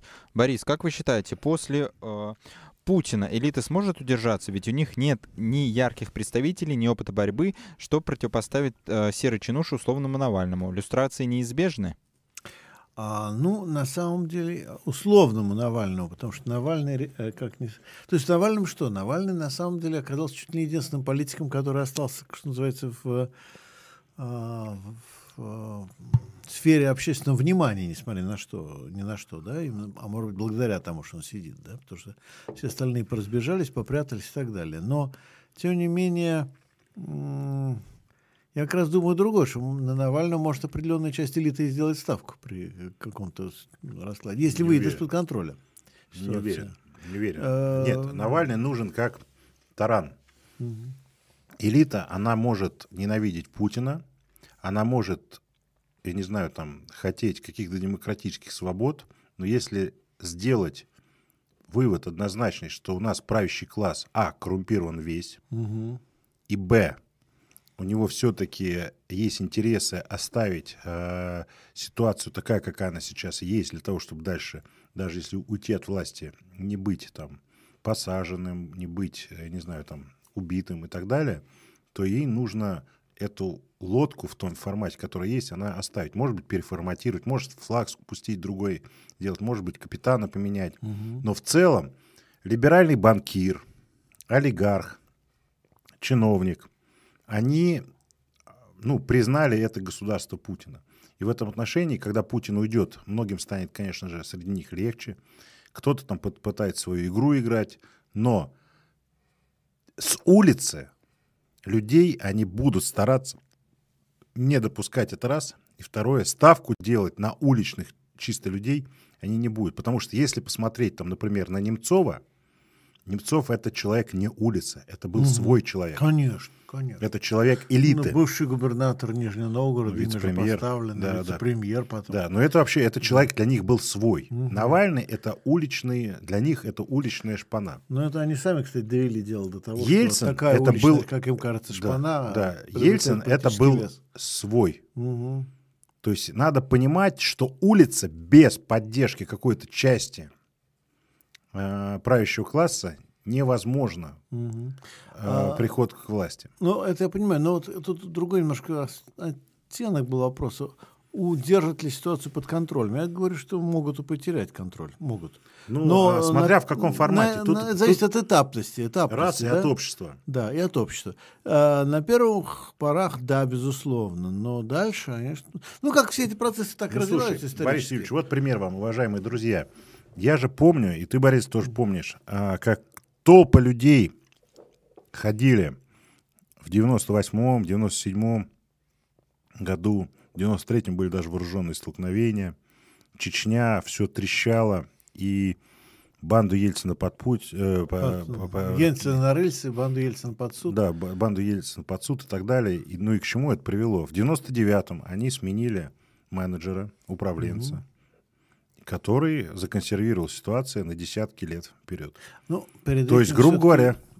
И уточняю еще одна деталь, извини, что прогрессивное правительство Примакова реально стабилизировало экономическую ситуацию. Ну, они это стабилизировали почему? Потому что правящий класс или те люди, которые стояли за ними, поняли, что либо, блин, новые социалистические революции всех, они опять уезжают туда в эмиграцию, либо надо что-то, грубо говоря, отдать назад для того, чтобы, так скажем, стабилизировать, дать, угу. дать людям, чтобы они не были загнаны. Я к чему говорю это? К тому, что Путин, если сейчас или когда-то уйдет, то у правящего класса, как правило, конечно, будут проблемы там с регионалами, понятно, что будет передел собственности, понятно, что будет передел политического влияния, но спросите, я не знаю, э, там, кто у нас там главный либерал-то сейчас? Кудрина условного. Спросите Мишустина, спросите Улюкаева, спросите того же самого Ходорковского, который сейчас находится, который тоже представитель правящего класса, так или иначе, просто с другой стороны. И все они будут говорить, что Путин виноват, а государственность в целом у нас нормальное. Угу. Угу. Да, конечно. То есть, грубо говоря, это Путина надо убрать. А да, а так, в принципе, остальное надо менять. Нам, да. Ну да, каких-то там законы подизменить и так далее. Там. То есть, грубо говоря, у них есть консенсус, что вот это вот государство, которое в 91 году было, как бы началось. Угу. Оно должно продолжаться. Да, и даже направиться в ту сторону, с чего началось. Угу. Согласен. А, Олег, а, Олег дальше. Да, следующий вопрос э, пишет нам Лось Рашкина. Э, вы рассуждаете о ядерном арсенале, но когда видишь, как вокруг все разваливается, появляются мысли, а существует ли этот самый арсенал, в каком он состоянии, насколько боеспособен и так далее. А, кстати, о Лосе Рашкина, э, знаешь последнюю новость? Нет, что? Что э, Валерию Федоровичу не удалось купить лося. Он же обещал, что он купит лося, и выпустят его в Саратовской степи. области. В степи Зачем в степи? Я Там шучу. лес есть, найдется ли хоть один лесочек. Ну, в общем, ровно туда, вот где взял, туда и вернет. А ему отказываются продавать. То ли нет, то ли раскупили лосей. То ли это такой высший пробы троллинг власти, да, да, который дал команду Рашкину не лося продавать. не продавать. Вот! Или лосей вдруг раскупили, с чего бы это, да, всех лосей раскупили. Просто спрос на лосей стремительно вырос вдруг, да. Вот. Или просто обзвонили все питомники. Даже, даже не обзвонили, просто дали команду Рашкину лоси не продавать. Да, все. Да, как да. Навальному там не делать тот. То есть, да. грубо говоря, вот как раз по поводу управления, друзья, вот многие, кто говорят, что у нас нет военной дисциплины у нашей власти, вот вам, видите, если бы не было бы военной, то где-нибудь... Лоси купить нельзя, дожили уже. Лоси ну, правильно, потому что, почему? Потому что пришла команда сверху. Угу. Вот, да, но вопрос был о том, э, если все так плохо, то все ли в порядке с атомным оружием. Я думаю, что с атомным оружием пока еще более-менее. Не, ну, надо понимать, надо понимать, что э, армия э, как институт, она дико консервативная. И то есть, э, э если э, все оставить как есть, оно будет существовать просто потому, что есть регламенты, есть инструкции, есть наработанная. Это, кстати, касается не только армии, там, этой спецслужб и других, как бы сказать, таких вот военизированных структур. Вот. И в этом отношении то, что сейчас существует с ядерным потенциалом, просто ну, никто не разрушил, и поэтому оно пока работает. То есть у нас ядерный потенциал, я думаю, я уверен, вернее, я знаю, даже существует. Ну, кстати, Ивашова, послушайте в этом отношении, он очень критически mm-hmm. к власти настроен, но, тем не менее, у него есть такие неплохие аналитические справки или аналитические такие выкладки. Mm-hmm. Олег. Так, да, перед следующим вопросом, Борис Ильич, я вас попрошу без спойлеров, если что. Хорошо. Значит, э, Максим спрашивает. Это о чем? Какие гости планируются в ближайшее время? Когда будет Клим Жуков? Давно уже обещали, в прошлый раз отлично была беседа. Вот про Жукова скажите, а про других гостей, пожалуйста, не говорите, чтобы для зрителей это осталось тайной до Даже объявления. Да. Ну, во-первых, мы учитываем некоторые ваши пожелания, дорогие зрители. Ну, нет, единственное, я могу сразу сказать, потому что мы это уже анонсировали. Оксана Дмитриева собирается быть у нас в ближайшее, ну, в январе. Она была у вас. Оксана Дмитриева? Нет, не была еще никогда. Нет, я видел твою фотографию. Это, это, это наоборот анонс был. А, это был анонс. Я, я видел, а ты это Оксана был... Дмитриева. Я думал, да, уже... это был наоборот анонс, а, что она понятно, будет, поэтому я и объявляю. И Клим Жуков обещал быть на обратном пути, откуда он уехал в отпуск и вернется через Москву в Питер, вот 3-4 будет в Москве, обещал зайти к нам. Будем надеяться, что э, не подведет. А вот дальше Олег мне запрещает э, распространять. Ну, не запрещаю, а прошу просто. Ну, ну да. еще вот она, как, вот она диктатура. Как мы раньше, как Бюрократии. Мы раньше, как мы раньше объявляли, что у нас в январе будет Дробышевский Станислав. Да. Вот. Остальные гости будут пока... Сюрпризом. Да, сюрпризом Хорошо, продолжим. Так, а, пользователь Кок пишет, в последнее время часто появляются новости, как матери убивают своих детей, сжигают заживо, целыми семьями совершают самоубийство. Ответьте, пожалуйста, как жившие в Советском Союзе. Тогда это тоже часто было и просто не попадало в СМИ? Не, ну, во-первых, такая дичь всегда была, так или иначе, в регионах или где-то, так скажем, какие-то люди, связанные с э, ну, ненормальные или с какими-то социальными болезнями, такие были. Но проблема в том, что сейчас это увеличились вот эти болезни еще в большем формате. То есть э, людей, у которых куха поехала, их больше потому что в советское время они их контролировали, сейчас э, люди, людей таких не контролировали. Э, ну и, конечно же, общество более больное. Мешаешь? Нет, почему? 13 13 я смотрю, я по номерам считаю. Вот, э, Наоборот, не мешает. Я думал, что ты решил это. Нет, я не поднимаю ставок, нет. Да, так вот, к сожалению, такие случаи были, дикости. Ну, тот же самый Чикатило, прошу прощения, он тоже был в советское время. И маньяки были, и всякие вурдалаки, и убийцы, и там детей, с детьми. Просто сейчас, конечно, информационное общество, сейчас любое такое происшествие, оно не скрыто. То есть, иными словами, я тоже согласен, что было, да, но мне кажется, сейчас стало больше. Да, ну, да таких масштабах. Но это раз. Во-вторых, мы сейчас больше знаем, поэтому, может быть, нас кажется, что стало Поэтому больше. кажется, что стало вдвое больше, а да, стало там на 15% да, больше. Да. То есть реально стало больше, но масштабы этого да, увеличения да. нам кажется еще, еще большими, потому что открытость тоже увеличилась. Да, да. Ну, наверное, так, да, Олег. А, так, Левак из ЕКБ пишет. Как считаете, являются ли Тесак, Хованский и Егор Просвирнин жертвами, э, жертвами внутриэлитных подковерных интриг? Могли ли они играть в пользу одной башни, в кавычках, против другой? Ну, надо понимать, что все вот эти три персонажа были не независимыми людьми.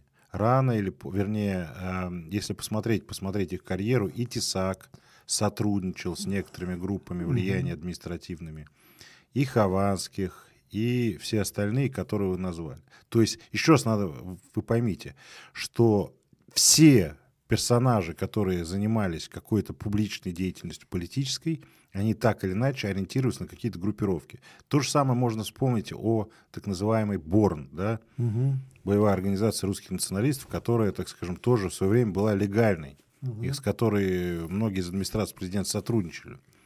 Вот. Я к тому, что э, не надо воспринимать этих людей как таких акторов, да, как людей, которые формируют что-то, но то, что и каким-то образом, которые влияли на эти группировки, но то, что это был инструмент группировок, который, может быть, в свое время там кто-то вышел из-под контроля, кто-то начал свою игру, какой-то инструмент утилизировали, какой-то инструмент, ну, как бы сказать, затупился, и его тоже решили как бы там что-то с ним сделать.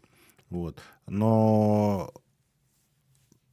к сожалению, к сожалению, очень часто бывают какие-то действия, связанные с тем, чтобы а, ну, как бы к людям как, как к инструментам, как, как к расходному материалу. Но извините, друзья, там Улюкаев, да, человек, который, так скажем, абсолютно системный, который был, ну, топ-менеджером этой системы, да, а как он погорел? Я думаю, что... На колбаске. Да. На колбаске. Да. Нет, ну и на Сечине. Кстати, ходит слух, что у Сечина теперь проблема. Ну, увидим. Вполне возможно. Да. А, Олег. Э, тут не вопрос, а просто комментарий в чате обнаружил. Не могу не зачитать. Пишет Вероника Даль. «Э, Георгий Федоров и без того обаятелен до безобразия, а пьяненький Федоров и вовсе неотразим. А если честно, редкого политического ума человек. Жила бы я в Москве, только за него бы и голосовала пишет вот. нам ну, Вероника. Ну, во-первых, друзья, я, если честно, не пьяненький, просто здесь жарко, и как бы э, красное лицо, кажется, что ты пьяненький. Но на самом деле, спасибо огромное. Я готов э, дружить, э, давайте голосуйте, а я готов вас поддержать всеми возможными методами. Спасибо вам огромное, друзья, что что мы такие красивые до безобразия люди, такие, знаете, ну, на лицо ужасные, добрые внутри. Надо чуть-чуть, может, приостановиться с алкоголем. Почему это? Или наоборот. Люди хотят, люди хотят. Ускориться, да? Ну, хорошо. Не, почему ускориться? Хочу, знаете, за что выпить? Друзья, да. у меня есть предложение. Давайте... А сколько, кстати, сейчас просмотров? В данный момент нас смотрят 350 человек О, в прямом эфире. Друзья, давайте выпьем за эти 350 человек, которые нас смотрят. Причем самое интересное, из этих 350 наверняка нас смотрят товарищи в погонах, те люди, которые из административных иных кругов, которые вынуждены нас смотреть. Друзья, мы такие же люди, как и вы. Симпатизируйте нам, да. помогайте нам, чем можете. Мы тоже выпиваем, тоже, как бы сказать, веселимся. Так что, друзья, за вас, кто нас смотрит, дай бог вам всего самого хорошего. Ну и чтобы Новый год э, начался так, как вы хотите. Ну и главное, берегите себя, потому что сейчас время очень тяжелое. За вас. А следующий тост, я знаю, за, за что выпить. Ну, сначала будет вопрос. Да. Олег. Uh, перед вопросом донат зачитаю. Наташа Миньковская прислала нам 50 долларов. Наташа, огромное спасибо и тоже с наступающим. Вот. И ждем от вас новых статей, между прочим. Наташа, вы давно не писали для нас. Uh, и зачитываю сообщение Наташи. Uh, с наступающим. Не могу не поучаствовать, особенно потому, что стрим с таким гостем. Георгию всяческих успехов. Вот. Давай выпьем за наших боевых подруг за наших женщин, которые нас смотрят, которые рядом с нами, за наших дочерей, за наших сестер. Ну, у кого матери есть, тоже за них, у кого нету э, вечная память. Давайте за женский коллектив и за женщин как класс выпьем. Да. И за женщин Рабкора в первую очередь. Давайте за вас, дорогие наши дамы, девушки, сестры. Чтобы вас женское счастье было, чтобы все было хорошо. До дна. Здорово. Я до дна. Видишь, я ничего не спешал, все правильно. Я слежу за номерами. Кстати, с Борисом Юльевичем очень вкусно пить. Мы были с ним очень часто, ну, несколько раз в да. разных командировках. Да. И когда мы приходим в какое-нибудь такое местечко... Сразу начинаешь палить. Не, в, ну, как бы сказать, сядем вечером уютненько, и выпив, ведем интеллектуальную беседу, и которая через определенный момент переходит в такую хорошую житейскую бытовую историю, которой можно, наверное, будет потом какую-то книгу писать. И офигительно с Борисом Юрьевичем выпивать, потому что есть люди интеллигентные, не просто интеллигентные, а которые, ну, как сказать, внутри них интеллигентность такая высокая, и такое эрудированное. Вот Борис Юрьевич, он такой, иногда бывает закрытый, а когда выпьет, он, он такую вообще интересную... Можно фильмы снимать, реально. Вот я, например, э, все время всем рекомендую, кто будет в Москве, приезжайте, э, угостите Бориса Юльча э, хорошим коньяком, и послушайте такие офигительные истории из его жизни, которые действительно, еще раз говорю, я когда-нибудь буду на пенсии обязательно сяду мемуары и напишу мемуары, да, ну, где будет не просто глава, а, например, том Бориско-Горлицкий. Ну, да, дожить нам всем надо для этого. И застольной беседы, например. Да, да. Причем это не какое-то хамство, свинство, это не, не разгуляй душа, это не какой-нибудь, знаете, такая широкая пьянка. Mm. Это очень интеллигентная, вкусная беседа. Очень красивая. Знаешь, как Анатоль Франц писал, наслаждение беседой. Во. Вот. Ну что ж, дальше, Олег. А, так, да, следующий вопрос. Мистер Дудец спрашивает, что вы думаете о политических итогах в Соединенных Штатах Америки? И, кстати, в следующем году там будут выборы в Конгресс. И какой бы вы сделали прогноз? Среди буржуазии победят демократы или все-таки республиканцы? Это, наверное, Борис, тебе лучше. Ну, это, наверное, мне. Ну, я честно скажу, сейчас последние годы я гораздо меньше стал следить за Штатами, больше следить за тем, что вокруг происходит, потому что слишком важные вещи происходят вокруг. Но мне кажется, что да, демократы могут потерять большинство в Конгрессе очень реально могут его потерять. А, причем идет поляризация, то есть центр размывается. А, трамписты могут отыграть некоторые позиции, По крайней мере, постараются. А наоборот, на левом фланге вот люди типа Акасио Кортес могут тоже одно-два места оторвать. Ну, левые, условно, как левые демократы или независимые. Их будет единицы, ну, то есть может какой-нибудь там один-два независимых где-то левых проскочить, или, скорее всего, левое крыло демпартии проскочить через праймерс и избраться. Ну, то есть эта речь будет идти все равно об единицах людей, то есть вот сейчас вот кто там, Сандерс э, в Сенате, Акасио Кортес в Конгрессе. Сколько Сандерсу лет сейчас? Ой, много, сильно, за 76, по-моему, где-то так. Вот, то есть, ну, Сандерс в Сенате остается, ну, Акасио Кортес э, останется, да, и, ну, может, еще такие вот, как э, Акасио Кортес, еще 2-3 человека. Вот, то есть какая-то группа, может, кокус, да, как они говорят. А, вот. Э, трамписты гораздо более серьезно могут наступать, потому что мало просто того, что республиканцы могут играть часть голосов, но а, эти места, которые они могут воевать, скорее всего, отвоюют именно трампийского толка. А, кстати, вот скажи, мне вот действительно очень интересно, а как ты считаешь, Трамп э, выставит свою кандидатуру на следующих выборах? Ну, по крайней мере, он грозится. Нет, ну это грозится. Нет, Мне это, такое складывается это впечатление. зависит еще от многих обстоятельств. Да, мне складывается впечатление, что он уже все, он, он гуляет. То есть, грубо говоря, он может сейчас много говорить, много идти, но то, что произошло в его правлении, в том числе напугало и правое крыло. Нет, дело в том, что республиканцы его не хотят. Вот, вот, вот. Республиканцы его не хотят настолько, что он их шантажирует. Он их шантажирует очень интересно. Он говорит, а я создам патриотическую партию. Если он создаст патриотическую партию, то республиканцам хана, потому что голоса расколятся. Ну, тут есть на да. одно маленькое «но». Мы же знаем, что, например, на президентских выборах там же не два кандидата, ну, да. там их несколько. Угу. То есть, если посмотреть консолидацию ресурсов, то Трамп даже со своими ресурсами не потянет а, ту а, мощную компанию, которую могут обеспечить, ну, как бы сказать, те транснациональные корпорации внутри американского истеблишмента, это... которые его поддерживали сейчас. То есть, грубо говоря, если он пойдет против всего истеблишмента, то он может быстро маргинализироваться и вообще никуда не выдвинется. Это понятно, просто он пока шантажирует республиканцев тем, что если он создаст свою партию, то, естественно, эта партия не получит э, большинства, но получит достаточно голосов, чтобы расколоть республиканский электорат, и тогда вот все развалится. А, но, кстати, там интересно другое, что если бы Трамп э, по этому пути пошел, что маловероятно, ну, просто уж такого давно очень не было в Америке, э, ну, по крайней мере, около, около 100 лет уже не было более 100 лет, наверное, а, то на левом фланге тогда могло бы случиться то же самое. То есть, если бы Сандерс в свое время решился, да? Ну, Сандерс, по-моему, ну, Сандерс не решится. По возрасту, да. Тоже не решится. Я просто говорю к примеру, да, что это, в общем, могла произойти реконфигурация. Но я думаю, что не будет. Я думаю, что все останутся при своем. А, Олег. А, так, да. От одной зарубежной страны переходим к другой. Мистер Дудец спрашивает э, у Бориса Юлича, ну, возможно, Георгий тоже сможет дать свой, дать свой комментарий. Как вы считаете, отправят ли британские консерваторы в отставку Бориса Джонсона? В последнее время в британских СМИ активно поднимается эта тема. А, ну, Джонсон раздражает часть истории. Это факт.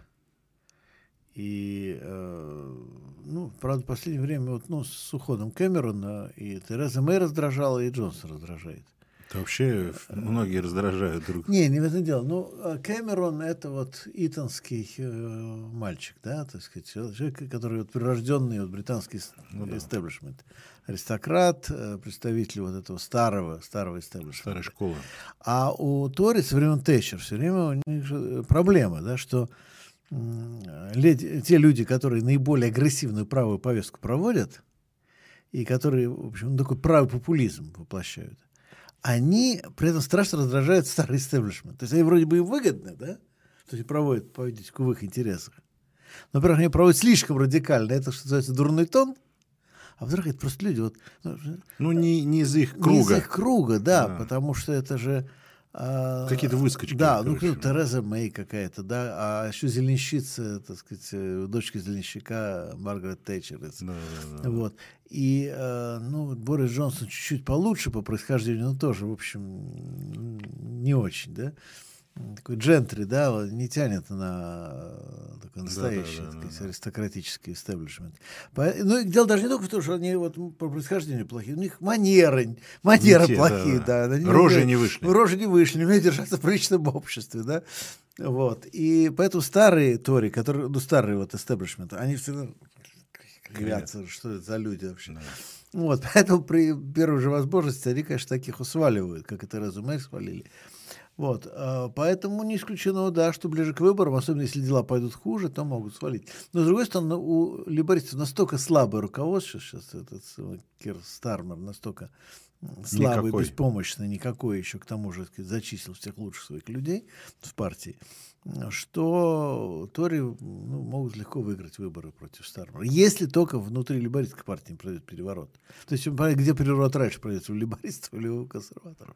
Ну, Но... в этом отношении я с Борисом Юльевичем согласен. Я э, не сильный эксперт в этом отношении и соглашусь, как, Бори, как Борис Юрьевич говорит, так и будет. Будем думаю. надеяться. Да, дальше. Так, да, следующий вопрос. Э, Dialectical Mannequin спрашивает, в какой момент мы можем констатировать момент смены формации? В Англии случилась буржуазная революция, при этом там до сих пор сохраняется феодальное право и дворянство. Англия находится на пере, э, переходном этапе? Да нет, просто об этом хорошо, и Маркс тоже писал, и Шумпетер, что ну, как бы, смена формации не происходит одномоментно, да, то есть что там есть все, и дальше этот процесс, всегда в этом процессе остаются переж... так называемые пережитки. Вот, а, ну, ну что-то такого, да, вот э, элементы. Э, это, кстати говоря, Энгельс писал еще, что Британия получила буржуазившуюся аристократию в итоге капитализм. Капитализм, вот в Англии не нужно было всех, вот как во Франции, им голову, порубили, да, по большей части. Вот. А в Англии, ну, где революция раньше прошла, их просто буржуазили, они стали частью этого буржуазного истеблишмента и все. Ну, как наши демократы, блин. Они да. тоже в 90-х годах да. были такими прям революционеры-демократы. Сейчас посмотришь, где Крашенинников, да? Да. Где всякие Хинштейны. Ну да, да. И многие другие, кстати, да. да. Где Исаев? О, да. Андрей. Слушай, мне недавно прислали какое-то видео, снятое, по-моему, украинской киностудии, э, про а, группу «Община» э, в 90-м году, где Исаев поет «Интернационал». Там, ну, так, классно. Молодой, молодец. молодой, красивый такой худенький, с глазами горящими. Худой, да. Удивительно. По сравнить, вот, э, в общем, да, грустно это. А может, кому-то Исаеву, наверное, весело. Вот. Ну, дальше. А, следующий вопрос тоже от пользователя Dialectical Mannequin возможно, даже продолжение его вопроса, а, не возбраняется ли называть американскую войну за независимость буржуазной революцией? И какие специфические феодальные нормы действовали в колониях? Барщина, оброк, крепостничество, церковная власть? Ну, начнем с того, что э, феодализм как социальная система был э, устранен в, основном, в ведущих странах Западной Европе уже к 17 веку. Именно феодализм, да, то есть э, если мы помним а, историю, э, даже вот классический такой, ну, во-первых, посоветую просто почитать мою книгу «От империи к империализму», где тема разрабатана более серьезно. Но а, напомню просто, что, в принципе, такой даже вот официальный советский марксизм показывал, что буржуазная революция уничтожает не а, феодальные общественные отношения, которые уже в значительной мере уничтожены, а уничтожает пресловутую феодальную надстройку, то есть феодальную форму власти. А, и в этом смысле, да, монархию американская революция устранила. То есть в этом смысле, да. Но, кроме того, она ввела еще одно очень важное буржуазное правило. Нет э, налогов без, презент, э, без представительства. No taxation without representation. То есть э, корона могла возлагать налоги, накладывать налоги на колонии, не спрашивая ассамблеи, не спрашивая собрания колоний. Соответственно, колонисты по этому поводу страшно возмущались и требовали представительства в британском парламенте. Кстати, интересно что было бы, если бы им дали это представительство, как Бёрк требовал. В частности, Бёрк, еще некоторые парламентарии предлагали дать колонистам просто какое-то количество Куда бы пошла Британия? Было бы все гораздо хуже для Великобритании. Я думаю, что просто американцы бы оккупировали бы Великобританию, причем уже к началу 19 века, в первой половине 19 века, да, учитывая динамику, да, то есть они то есть, скорее всего, они бы сначала взяли там, э, там четверть мест в парламенте, потом половину, потом две трети, и колонизовали бы и обратно. конституционное большинство да, получили. Да, конституционное большинство, и колонизовали и дальше бы обратно, да. да. И обратно колонизовали э, Великобританию. Поэтому, может быть, для Британии было как раз большое счастье в случае сохранения независимости, что они вот этот проект Берка в свое время отвергли. Вот. Но, но, кстати, был еще один элемент колонии, э, колониальной революции в Америке, который забывают, или крайне неприятный. А ведь одна из проблем конфликта между короной и колонистами стала в том, что корона запрещала колонистам заниматься геноцидом. То есть у них было четко представление, что индейцев надо вырезать. А индейцы присягнули короне, и с точки зрения Лондона, им, в общем, без разницы было, что колонисты, что вот эти вот э, индейцы, да? То есть ну, не да. то, что как-то индейцы особенно ценили, но просто, ну вот, вот у нас вот такие-то... Ну да, в, да. в традиции Британии много всяких разных народов да, были, да, ну, и для них что индусы, что... Да, да, ну вот, вот у нас эти вот э, индейцы, да, у них с короной отдельный договор есть. Более того, были даже попытки племенную элиту интегрировать что, так сказать, вожди, да, вожди. Ну, о чем вожди? Ну, типа наших там баронов, да, будут у нас, так сказать, тоже как такие вот. Вот. И такая была политика короны по отношению к индейцам. А у колонистов была другая идея, что просто надо всех вырезать, а земля, землю расчистить, ее осваивать и честно на ней работать, да, вот мы всех убьем, кто там живет, и будем сами... Или выгоним. Да, или и сами будем честно работать на этой земле и трудиться, так сказать, во славу Господа. Вот. И это была одна из тем, которая, собственно, привела к американской революции. Просто в Соединенных Штатах сейчас не принято вспоминать вот эту тему, а если читать документы того времени, я читал довольно много как раз именно текста 18 века, там видно, что это вот очень их волнует, что вот как же так, вот индейцы живут на этой территории, а мы не можем с ними справиться, потому что им, каждый раз, как мы посылаем какую-нибудь экспедицию, они жалобу в Лондон пишут, и, значит, приходит королевский комиссар. Бьют, да, бьют по рукам. Да, королевский комиссар, и, значит, нам да. мешают работать. Вот, так что такая проблема была, да. Э, пользователь равенства прислал 1111 рублей сообщением «Всем свободу, равенство, братство». Ну, свободу. Равенство, братство. Ну, ну за это надо выпить. Звучит, звучит как тост. Та же мысль появилась, что свободу, равенство, братство. Видите, какое у нас синхронно да. происходит, мысль. да. Ну, ты знаешь, эта мысль достаточно простая, в общем, она как легко приходит в голову, что за это надо выпить. Давайте, за свободу, за равенство, за братство. А ты говорил, у тебя еще был какой-то тост заготовлен, или ты его уже сказал? Я уже сказал за женщин. А, за женщин, за женщин, да, да, да, да. Хорошо, дальше. Ну, сейчас вы выпьете, я задам да ладно, вопрос. ладно, ничего, ничего. Ты на нас не смотри. Ты Мы это слышим да. в наушнике, да, когда пьем. Ну, ну, все равно.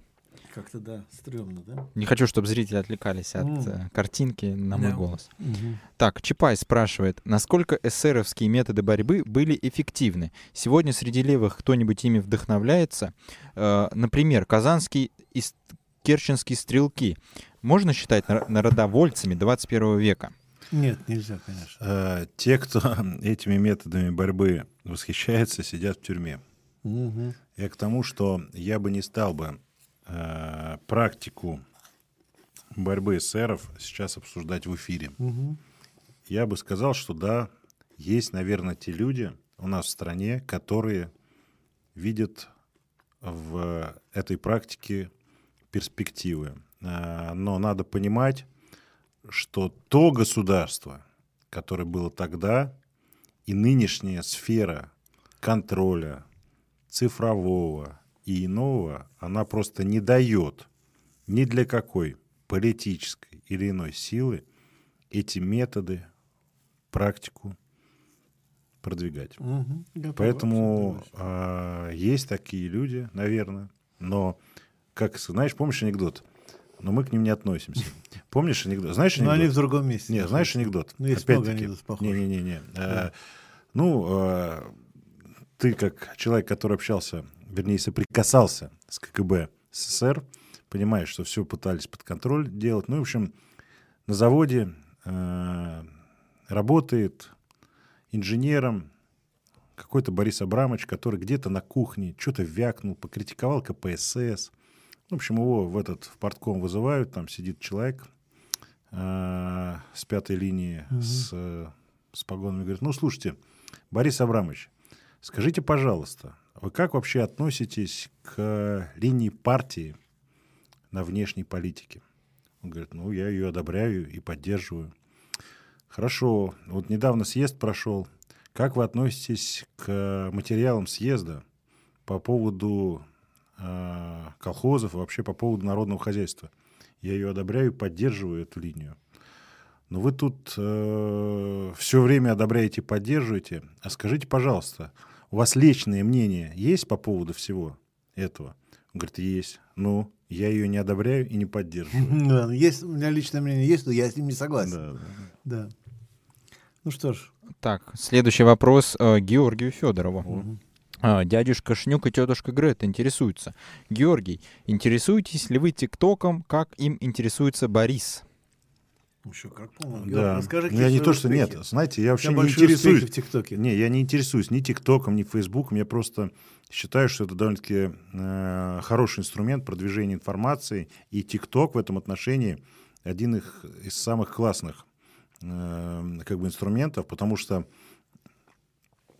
там очень большая аудитория, очень много развлекухи, и очень мало, как, как, выяснилось, такой нормальной, серьезной информации. И когда ты начинаешь в ТикТоке какую-то серьезную информацию вбрасывать, она серьезнейшую, офигительную, огромную аудиторию может захватить. Причем быстро, по, по каким-то своим критериям. И, конечно, я считаю, я в ТикТоке присутствую, можете подписаться, посмотреть. У меня там есть э, и там под 4 миллиона, 3,5 миллиона. Там Даже под 4? Ну, 3,5 было? Да, уже 3-4. А уже под, под 4 уже? Уже 3-4 миллиона. У меня там в среднем там есть и под 500 тысяч, по 300 тысяч. Там. Ну, вот по такой самый большой, это про автомобилистов, да? Да. Про проблема автомобилистов самая большая. Да? Да. Соответственно, автомобилисты России, наверное, да. смотрят твои Да. Твои Причем самое интересное, у меня показано где-то около 70% смотрят мужчин и 30% где-то женщин. Это, кстати, выше, чем в YouTube. Сейчас в YouTube Так я вообще, если честно, больше. друзья, я, мужчин. я YouTube вообще закрыл пока. То есть он у меня висит, я прекратил. Я полгода назад открыл ТикТок где-то, угу. и у меня стало, как бы сказать, и просмотры, и вообще там, ну, с точки зрения вложения результата, ну, КПТ неизмеримое. И я пока, извиняюсь, э, ТикТок закрыл. Ну, ну вернее, YouTube. Э, YouTube, да, да. Ну, приход, будешь побольше приходить почаще да, в Рабкор, да, просто ну, это, А ТикТок я вам рекомендую, это очень хороший инструмент, но не надо э, там воспринимать его, знаете, как у молодежи некоторых есть такой кайф, ТикТок. Я просто вижу, что это инструмент хороший. Может быть, завтра будет другой инструмент, который можно mm-hmm. будет. Как соцсеть. В свое время ЖЖ было. О, ЖЖ вообще космос, да, все прям болели ЖЖ использовали ЖЖ, потом да, ну, как бы изжилось все, и все. Ну, есть кто-то пишет ЖЖ, но очень мало. У нас был консерватор Лимонов, он все время традиционно. Кстати, есть еще один человек, который сидит только в ЖЖ. Кто? Вассерман. А, ну да, да.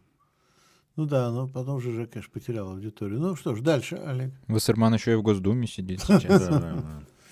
А, так, и э, вторая часть этого вопроса, но ну, она, видимо, уже Борис Юличу. А можете ли пригласить на Рабкор звезду ТикТока, например, корейку Дашу? Я не знаю, кто такая корейка Даша. Я вам могу вкратце рассказать. Ну, скажите. Ну, в общем, это трансгендер, Ой. которая недавно сделала переход, была парнем, стала девушкой, прям сделала операцию. Такой трэш-контент, прям трэш-трэш. Ну, ну мне кажется, это немножко не для рабкора. Ну, слушайте, ну, друзья, зачем какую-то там Дашу приглашать, когда я знаю несколько трансгендеров, которые э, один член КПРФ, вторая, вторая, второй, как бы сказать, второе, да, второй известный как адвокат. Угу.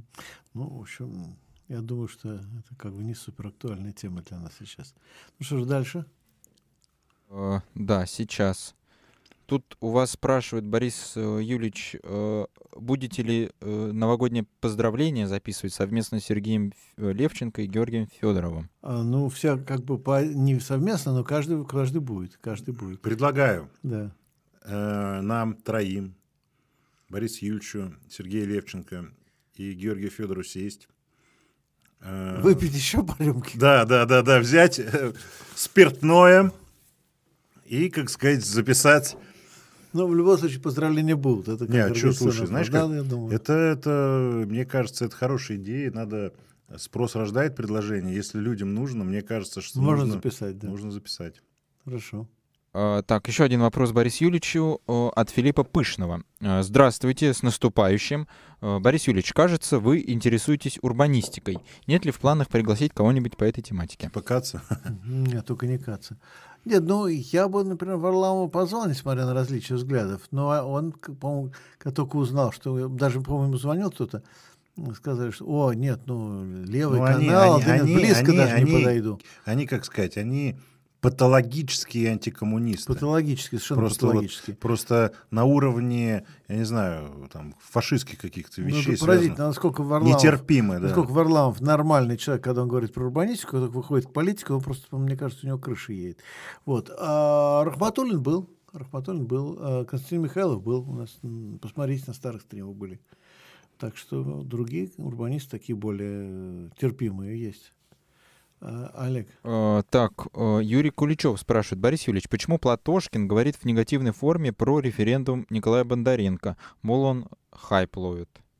Ну, мне кажется, Николай Николаевич обо всех, э, кроме э, Геннадия Андреевича Зюганова, э, всех остальных э, таких более-менее заметных или более-менее хайповых, условно говоря, левых э, деятелях, э, либо говорит не, не говорит ничего, либо говорит плохо.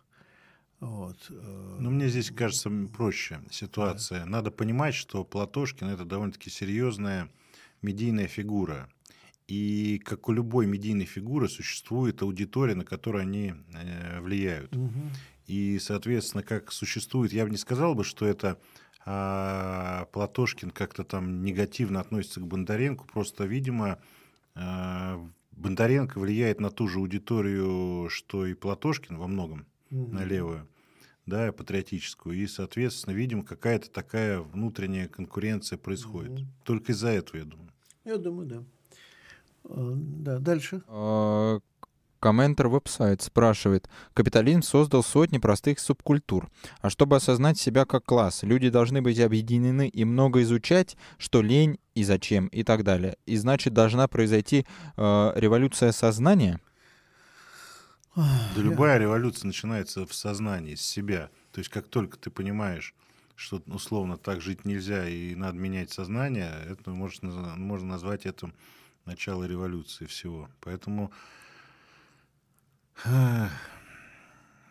как-то ну, Я думаю, что практика, практика, но, но не практика личная, да, а общественная практика меняет сознание. Ну и вместе с ним происходит революция ну, да. сознания. И бытие, кстати. Да, да, да. А, Олег? А, так, да, вопрос Георгию от Дмитрия Сергеева. Дмитрий, привет. А, итоги вашего личного участия в прошедших выборах неутешительны. Как вы пережили эту неудачу и какие выводы сделали для себя на будущее? Ну, во-первых, я не считаю, что они неутешительные, просто по причине того, что э, я эти выборы вел на два фронта. И для меня какие выводы? То есть раньше у меня была, ну, грубо говоря, территория, на которой я обрабатывал, ходил, э, так скажем, помогал людям. Это вот СВАУ. А, вот на этих выборах, так как меня Олег Михайлович Шереметьев попросил, я шел еще на довыборы в Московскую городскую думу по Новогиреево. И могу сказать так, что хотя мы проиграли, во-первых, э, учитывая те деньги, которые мы вложили, те результаты, они неплохие. Во-вторых, я получил бесценный опыт, что, а, например, я могу участвовать в выборах, в каких-то социальных процессах и на любых территориях. Если будут ресурсы, то можно побеждать. Это хороший урок. Ну и вообще, как в любом соревновании, за одного битых двух небитых дают. Угу. Я получил глобальный, колоссальный и очень хороший опыт. Полевой, низовой работы, общение с людьми, э, противостояние, технологии и так далее. То есть в этом отношении, ну, слушайте, э, без поражения нет побед. Угу. И равен счет удачи бед. Угу. Вот и все. То есть, если сейчас ты проигрываешь, это не значит, что завтра ты тоже будешь проигрывать. Главное не останавливаться, главное не нос вешать. Угу. Главное не, так скажем, плакать в углу и сказать, ой, меня побили. Ну, побили, побили, что, идем дальше. Ну да. И Но, кстати, если посмотреть с точки зрения обработки, у нас, у меня было 12, э, какой, 15 районов Москвы. То есть я э, коммуницировал с 450 плюс 150, 600 тысяч человек обрабатывал. Mm-hmm. То есть, грубо говоря, я думаю, что за период этого времени я большое количество людей э, попытался сагитировать к нашим идеям, ценностям и так далее. То есть я считаю, что это была кампания славная. По крайней мере, было весело. Абсолютно. Дальше. А, так, тут я потерял вопрос, но суть такая, что вот э, вы во время стрима с Георгием говорили, что вот власть ну, производит некоторую обкатку своих вот этих вот каких-то различных э, идей, то есть там э, в Татарстане по поводу QR-кодов и так далее. И вот э, если э, переноситься, э, ну, как бы, э, на активистов, то есть такой активист, как Алексей Поднебесный, которого поместили в психиатрическую лечебницу. Как вы считаете, вот это, это можно считать обкаткой, что вот его поместили, и, возможно, следующих каких-то других активистов тоже будут помещать, ну, и таким образом да, избавляться от да, них? Да, конечно, конечно, это обкатка. Например, там есть активистка, которая там известная с арбалетом залезла э, в, на Лосином острове, да, против вырубки, ее mm. тоже сейчас э, на дерево, да, ее тоже сейчас э, в, э, поместили в, ну, в психиатрическое отделение, по-моему, да, и это да. Еще раз говорю, друзья, надо понимать, что власть имеет разные инструменты репрессии, влияния, mm-hmm. формирования мнения и так далее и тому подобное, подкупа, запугивания. Она этим пользуется. Кого-то нужно запугать, они запугивают, кого-то можно купить, его покупают, кого-то нужно психушку, ну, найдут как бы формулировки для того, чтобы кого-то психушку. Это данность. Увы, да. А, Олег, дальше. так, да, следующий вопрос от Александра Веденкина. А, почему почти вменяемый и очень талантливый оратор Николай Бондаренко несет такую антинаучную пургу про вакцины, ГМО и так далее? Он бы мог хорошо популяризировать коммунистические идеи, но вместо этого несет шизу. Ну, я могу сказать так, что Бондаренко — это все-таки человек, который работает в информационном пространстве. И каждый условно такой популярный в интернете человек выстраивает ту стратегию наибо... на, на самого быстрого успеха для него, угу. как бы сказать, который приемлем, да, ну там, извините, Джигурда был там до какого-то момента довольно-таки приличным артистом, пел хорошие песни, ругал, не ругался матом, да, а потом он понял, что для достижения какой-то популярности необходимы простые решения, простые какие-то, ну там, ну, такое закон информационного жанра. То же самое, я как понимаю, Николай Бондаренко молодой человек, и он часть своего эфира, условно, э, подбрасывает дрова для того, чтобы, так скажем, распространять. Ну, грубо говоря, он делает вирусные вещи для того, чтобы э, привлекать внимание и оставаться на плохо. Кстати, не только Бондаренко. Ну, например, довольно-таки популярный человек, э, как ее депутат Мосгордумы, Ингалыч. Да, Ингалычева также занимается. Mm-hmm. Ну, просто сейчас эти настроения имеют определенную популярность. И любой медийный человек, который вот начнет вот какие-то вещи такие связанные с э, быстрым хайпом говорить, они будут ну, быстро, быстрее получать просмотр, распространение и так далее. Ну, вот, потому что это больная тема. Соответственно, я как понимаю, Николай Бондаренко использует эти технологии по распространению информации и популяризации себя в этой среде, потому что, э, ну, как бы там скажешь какое-то слово, и оно будет там перепощено тысячу раз, mm-hmm. просто по причине того, что оно в такие в какие-то горячие головы резонирует. Ну, другой это, на это опасный подход, потому что опасный, можно, ловить хайп можно, на чем не, угодно. Опасный в том смысле, что, ну, с моей точки зрения, это опасно вот в чем. Опасно в том, что а, информационную среду надо, надо воспринимать не как самоцель, а как инструмент угу. по продвижению каких-то идей, ценностей, формированию общественного мнения. Кстати, в этом отношении надо понимать, что Навальный, он как раз это прекрасно, как медиа-менеджер, понимал. То есть он до такой, ну, представь себе, если Навальный бы начал бы какую-то такую вещь, я думаю, что он бы получил бы очень много новых подписчиков, еще большую популярность, но он не скатился к этому, потому что он понимал, что он формирует общественное мнение, угу. и он шел к тому, чтобы самому формировать какую-то общественную повестку. Ну да, у него была стратегия. Да, да, да, да. А у Николая, у него такая стратегия, как бы бурная река, надо, как бы сказать, иногда на нее прыгнуть, а куда вынесет, туда и вынесет. Угу. И в этом отношении восприятие такого человека рано или поздно, оно а, становится как шоумену. Угу. То есть даже надо посмотреть на Жириновского, того же самого. Жириновский, он такие вещи очень серьезно дозировал. Угу. То есть он не все время скандалил, угу. он не все время ругался, он не все время хайповал. Угу. То есть он был раз сделать какую-то информационную вот эту бомбу вирусную, потом за, за, затихнет угу. и да, да, дистанцируется, угу. начинает какие-то разумные вещи рассуждать, какие-то вещи, связанные там, с, с другим. То есть он не шел только по этому пути, а и его воспринимают всерьез. А, к сожалению, тут, если ты будешь все время хайповать, то ты можешь остаться на уровне так скажем, тех людей, которые шоумен. Ну, такой шоумен есть. Mm-hmm. Ну, э, Бондаренко, он еще молодой, и в этом отношении я думаю, что, может быть, он использует вот этот вот, э, так скажем, драйв для того, чтобы потом э, перестроиться в какую-то другую, так mm-hmm. скажем, амплуа, другой амплуа для да. себя. Угу. Ну, то есть, например, Лимонов же, да, он же не эксплуатировал хайп. Угу. Это я Эдичка до конца угу. жизни. Да, да, наоборот, он старался да, да, да. То есть он, когда был молодой, он хайповал на этой Хотя теме. роман отличный. Да, отлично. Так нет, вообще там у нас была великая эпоха, да, да офигительно. Да, кстати, там застолье очень хорошо описано, да, когда да, офицеры там да. сидят, пьют, да, и даже с матерком. Но да. он хайповал, а потом, когда он решил стать политическим деятелем, он фактически, так скажем, перестроил свою деятельность. Хоть она и тоже была скандальной, но, но тем не менее он, скандал, он уже да. не стал шоуменом. Вот, mm-hmm. Поэтому э, ну, Николай Бондаренко такая популярность, она очень быстрая и... Опасная, да, опасная. да. А, Олег. Так, да. Чапай э, просит у Бориса совет. Угу. Борис, дайте совет молодому уму. Как систематизировать свои знания и мироощущения? Засыпаю анкапом, просыпаюсь большевиком как не стать замкнутым душнилой, а быть позитивным и остроумным, как вы? Иногда нужно выпить.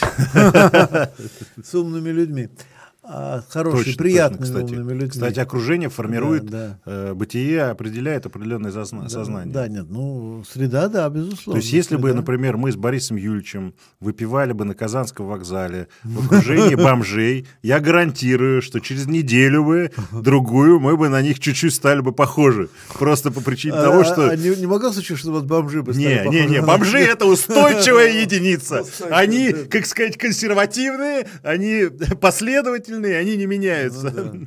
Нет, ну я могу сказать, что чтение книжек, книжек, книжек, книжек. Ну и выпивать с хорошими людьми. Не, ну вот я, друзья, рецепта. друзья, два рецепта, друзья, а то другой не Вот смотрите, наоборот. вот э, иногда э, вечером э, человек устал, с утра человек вроде бы, как бы сказать, еще головой не, не, нет, Борис Юрьевич зевает, надо Извиняюсь, выпить. Надо выпить, надо выпить. Да, да, да. Я к тому, что просто иногда там какой-нибудь нестандартные 50 грамм коньяка, либо э, хороший фильм, э, хорошая да. книга, да. Э, так скажем, общение с любимым человеком, э, какая-нибудь спортивная пробежка или какая-нибудь нестандартный, так скажем, созерцание на природу, оно да. тоже может изменить твое сознание в том или ином виде. Безусловно. Ну что ж, давай тогда немножко Так, за что? Выпьем. Ну, мы за наших э, зрителей уже пили, но я думаю, что можно за это повторить. А, они того стоят. Ну, слушай, они стоят... А, не просто того стоят. Зрители... Вот еще раз говорю, Борис Юрьевич, я восхищаюсь твоими зрителями. Твоя аудитория, она охрененная. Охрененная. Она настолько верная, настолько а, умная, настолько интеллектуальная и настолько устойчивая, пускай она не растет прям вот такими Э, ну, географической прогрессии, как у каких-нибудь хайпажоров, но эта аудитория очень ценная, и мне всегда большая честь находиться в, в этой студии и общаться с такой аудиторией, которой, кстати, спасибо, что э, ждали этот алкострим. Да, да, ждали весь год. Ну, насчет того, что аудитория не растет, я бы поспорил с вами, Георгий. Все-таки 75 тысяч да. преодолели. Ауди... Аудитория не дослушивали. Молодой человек, не дослушивайте. Аудитория не растет в геометрической прогрессии, я сказал. Да. Но мы после стрима со Стасом буквально за несколько, ну, меньше, чем за два месяца, сколько там, 27 тысяч за... Не, ну если бы мы сейчас с Борисом Юльчем э, здесь устроили драку с кем-нибудь, начали матом ругаться, разбили бы вот какой-нибудь, не знаю, там микрофон бы. Я думаю, чтобы она увеличилась бы, аудитория, да, но качество бы потеряла бы. Ну, сейчас должна расти плавно. Правильно.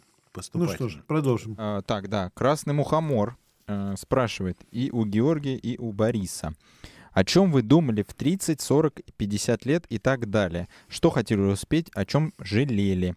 Лишали ли себя чего-то сознательно? И есть ли разница хотелок в каждом десятилетии? И насколько важна интуиция по жизни? Интуиция по жизни всегда важна. Э, до 50 лет я еще не дожил, не знаю, что я в 50 лет буду э, смотреть. В 20 лет меня интересовали э, любое движение и женщина, я скажу так. Ну, блин, в 20 лет это... Где мои 12 лет? Как, ой, 16 лет. 20 лет — это возраст, когда в мозгах не особо много, но, блин, гормонов, силы, вообще безбашенности. Тем более, ну, мои 20 лет — это как раз 90-е годы. То есть 20 э, лет — это 93-й год. Э, кстати, в 21 год, в 94 году я женился, друзья. Вот. И самое интересное, что я до сих пор женат именно на этой женщине. То есть сколько уже там, блин, я, мне 40, мне 50 нет, а я уже серебряную свадьбу прошел. Угу. Это говорит, кстати, обо мне хорошо. Конечно. Вот, а, соответственно, в 20 лет, в 30 лет у меня был такой пересмотр. То есть я так смотрел, думаю, ух ты, за это десятилетие было все круто, надо что-нибудь подумать с точки зрения каких-то стратегий, потому что в 20 лет никаких стратегий, одни эмоции, чувства и так далее и тому подобное. В 40 лет это уже э, думаешь, э, как бы побили тебя много, как-то надо выстраивать стратегию более аккуратными, осторожными методами. Вот. Э, а к 50 надо уже думать о том, что те самые главные вопросы, о которых мы всегда говорили, надо не стесняться и действовать в этом направлении. В 50 лет мужчина должен стремиться к тому, чтобы его ценности побеждали, в том числе и э, в государственном уровне. То есть нам нужно левым, 50-летним, 40-летним, 60-летним ставить вопрос о власти. Ну, абсолютно согласен с тобой. Если говорить о мне, то, ты знаешь, я на самом деле я единственное, наверное, о чем я я жалею о двух вещах. А, кстати, о чем первое, я жалею, я да. тоже скажу сейчас. А первое, я жалею, что я какие-то моменты жизни слишком много времени читал книги, вместо того, чтобы заниматься, не знаю, чем наслаждаться жизнью. А с другой стороны, жалею, что я прочитал меньше книг, чем хотел потому что я все равно не дочитал. Вот, понимаешь, а их очень много, книжек и, и всяких важных.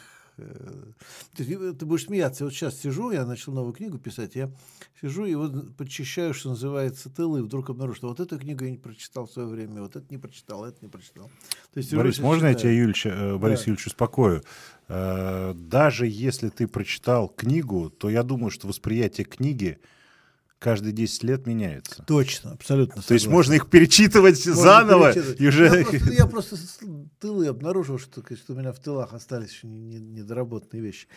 Вот. А, а с другой стороны, да, может, наоборот, 20 лет надо было больше наслаждаться жизнью. Ну, правда, это были другие времена. Это были все-таки еще советские времена, когда ну, все были э, молодые люди были абсолютно вот, интеллигентные, по крайней мере. Ну, на, советское поколение. На образовании, такое, да. на специальности, на каких-то таких вещах очень сильно зациклено. Ну, кстати, посмотрите, да. друзья, уважаемые молодые люди, есть такой фильм, в котором и Бондарчук, и Губенко, и Тарковский играют и Кончаловский. Мне 20 лет. А, ну конечно, конечно. Вот как раз да. вы посмотрите да, на да, это да, поколение. Да. Ну, это более старше, чем да, Но тем не менее, тем да. не менее, какой да, да. уровень дискуссии, да? да? Вот. Какой уровень это, это еще было, интеллектуальной да, жадности еще, с точки зрения еще, восприятия окружающей среды, культуры, да, еще, да, было да, еще, да. было, было.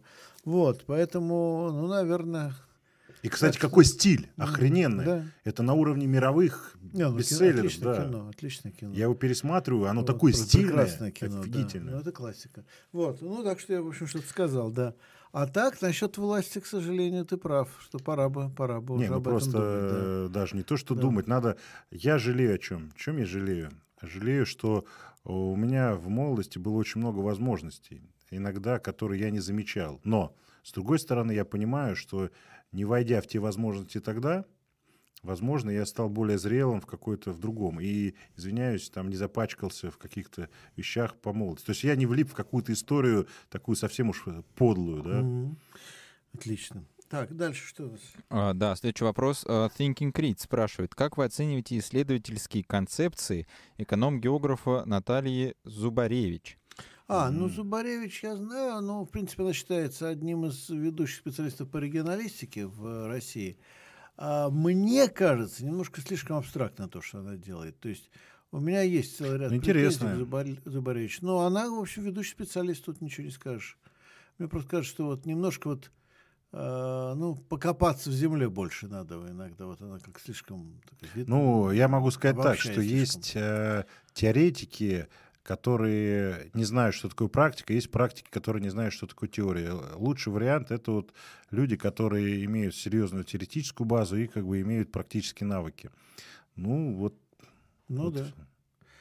А, Олег. Вот uh, Thinking Creed спрашивает у вас, Борис Юрьевич, были ли uh, мысли пригласить ее на стрим?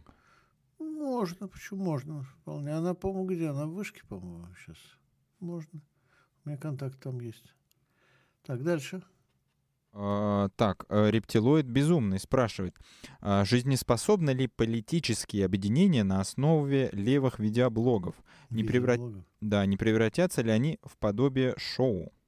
Ну, смотрите, э, по поводу видеоблогов. Надо понимать четко, что, например, завтра что-то случится так, и YouTube закроется. И, соответственно, любое объединение видеоблогеров просто в момент исчезает. То же самое, что любое объединение, которое направлено на э, имеющую базу, там, условно, э, государственных теле, телеканалов, они тоже быстро отключаются, и все объединения рассыпаются. Объединение должно быть другого характера. Кроме видеоблогов, это как инструмент к донесению информации, он должен будет иметь прикладной характер, но не основной. То есть нельзя объединяться на, на там, в соцсети, там, Facebook, в видеоблогерах, на подписчиков там, Первого канала или, там, я не знаю, там, участников, экспертов Первого канала.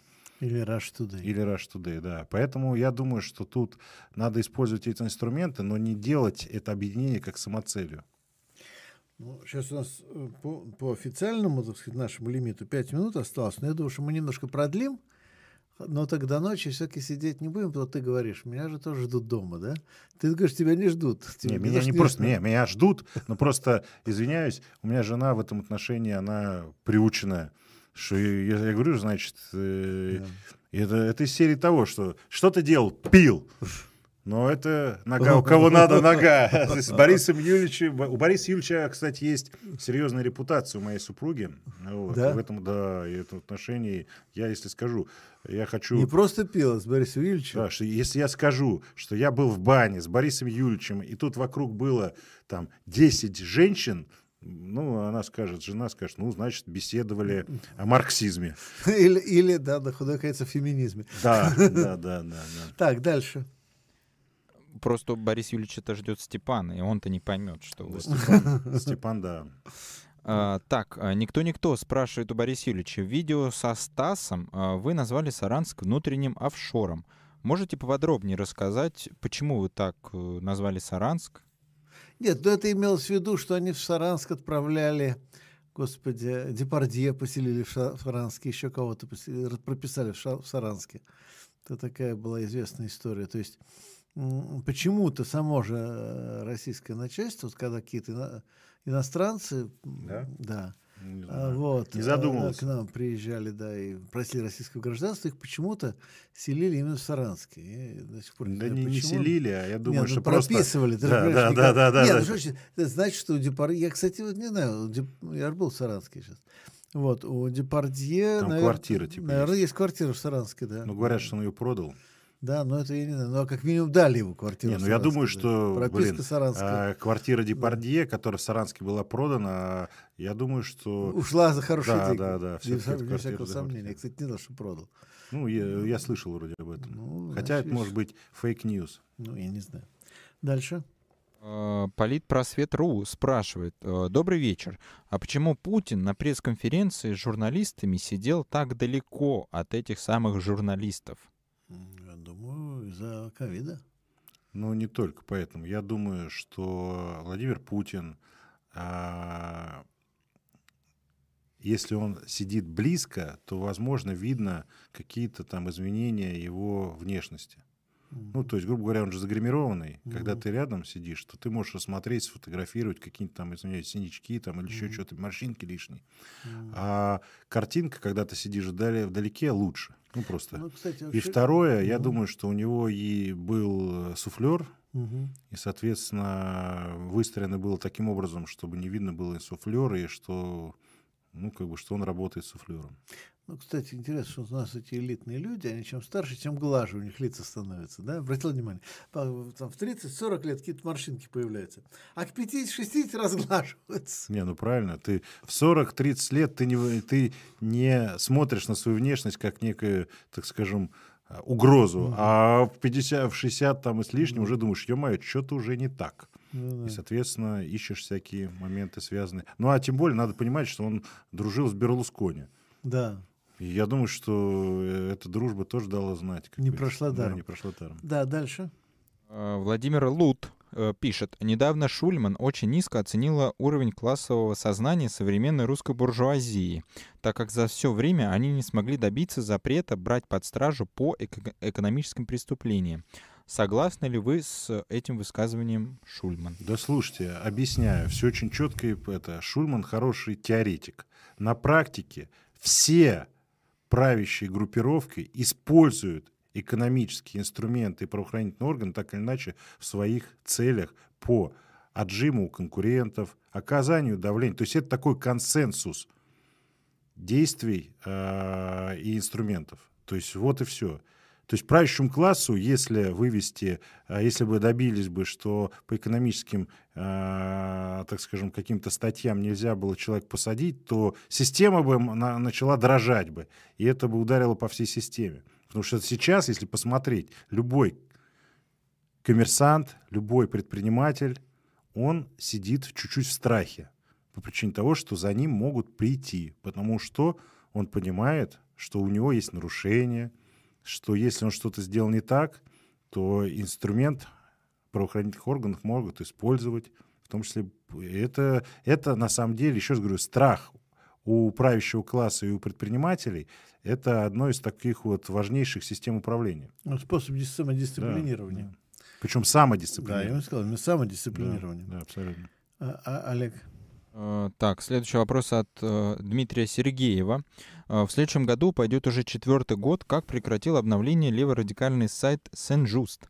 Известно ли вам что-нибудь о его судьбе и, возможно, что-нибудь знаете, что происходит внутри коллектива с этого сайта? Ну, я знаю, что Александр Николаевич Тарасов очень больной человек. Ну, у него всякие проблемы были, если не ошибаюсь, с онкологией.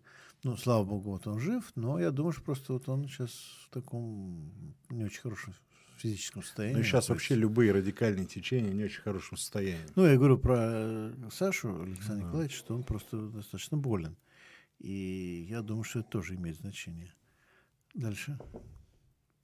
Так, ну если честно, вопрос это уже... А, закончить. Ну, ну вот, ну, тут очень... На пассажир. Так, Не, ну, тут два так... вопроса еще есть, а, я ну, вижу, по крайней два вопроса, и мы как раз закончим. И на пассажир. Так, да. вот по поводу, просто по поводу Забаревич пишет, что она из МГУ, а не из вышки. Ну, я не помню, к сожалению. Да. Да. Вот, значит, э, э, Fallout Assassin спрашивает у Бориса Юлича, что он думает о Гри... Эл Гринине и его работе от рубил до нанороботов. Я не знаю эту работу, к сожалению. Так, вот. И, а Георгий, может, вы знаете? Нет. Ну и тогда вопрос от Андрея Баташова. Как вы относитесь к фигуре Феликса Держинского? Феликс Дзержинский эффективный революционер, который действительно был верен э, делу, идеалам, э, и с точки зрения того, как он выстроил работу, мне кажется, что он хороший орговик был. Ну, я могу сказать еще интересную вещь, что Феликс Дзержинский а, скорее идеологически был, особенно в 20-е годы, ну, ближе к смерти, а, близок к группе Бухарина-Рыкова.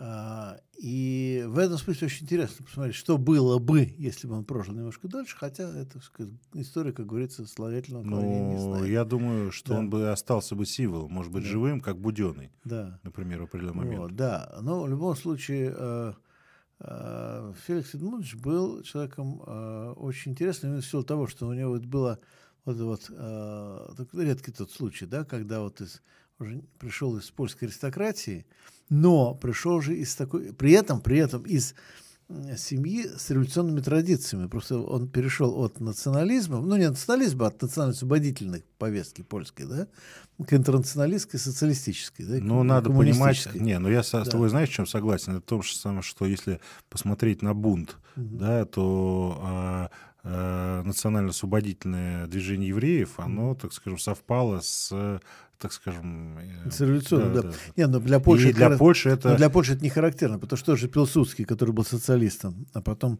в какой-то момент сказал, я выхожу из этого социалистического трамвая на остановке национальной независимости. А Дзержинский шел прямо противоположным путем. Он, так сказать, поехал в этом трамвае дальше, наоборот. Вот, это ну, тут можно и Муссолини вспомнить. Который тоже, да, соскочил, так сказать. Да, Зажинский не соскочил. Ну что ж, я думаю, что мы как раз тут подвели Давай, итоги. Да, да, да. Давай, вот, вот это... Что у нас, я все забываю, девятый номер у нас Это что? груша, наверное, груша, наверное.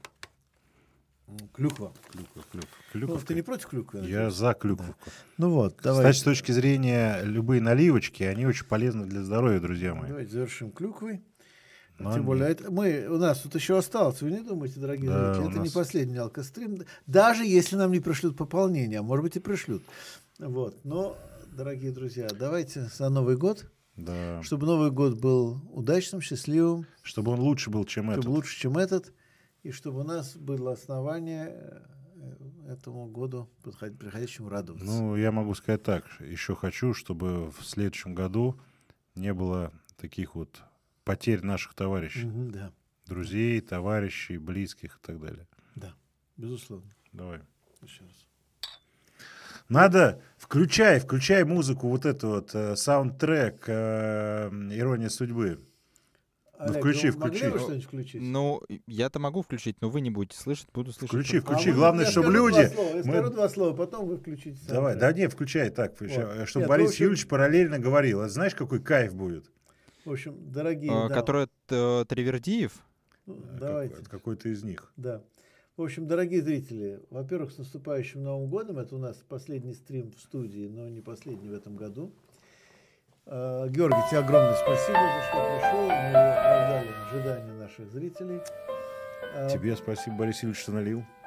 Подписывайтесь на наш канал, ставьте лайки, положено, делайте перепосты, шлите умные вопросы – Огромное спасибо тем, кто послал донаты, но огромное спасибо также тем, кто послал вопросы без всяких донатов, потому что все равно эти вопросы нам помогают. И, дорогие друзья, мы делаем этот канал вместе, так что оставайтесь с нами, будем вместе делать его дальше. Ты знаешь, я, я могу сказать так, ты какого там Тавридио поставил? Не, не это, не 17 мгновений весны. Борис Юрьевич такой, знаешь, не, не думая о секундах с высока. Нет, это Твердиева, нет. Я поставил новогоднего э, саундтреки к иронии судьбы. Вот это ты молодец. А то, знаешь, это был бы хороший хайп. Борис Юрьевич под, э, так скажем, 17 э, мгновений сны говорит тост. В общем, с Новым годом. Давайте, друзья. Главное оптимизм. Мы все равно победим. У нас нет другого выбора. Будьте здоровы, ставьте лайки, распространяйте это видео, подписывайтесь на канал, донатьте Борису Юрьевичу и Рабкору. Не стесняемся, не стесняемся. Ну и все, самого доброго вам. А что будет за кадром, мы вам не расскажем. Потом узнаете. С Новым годом.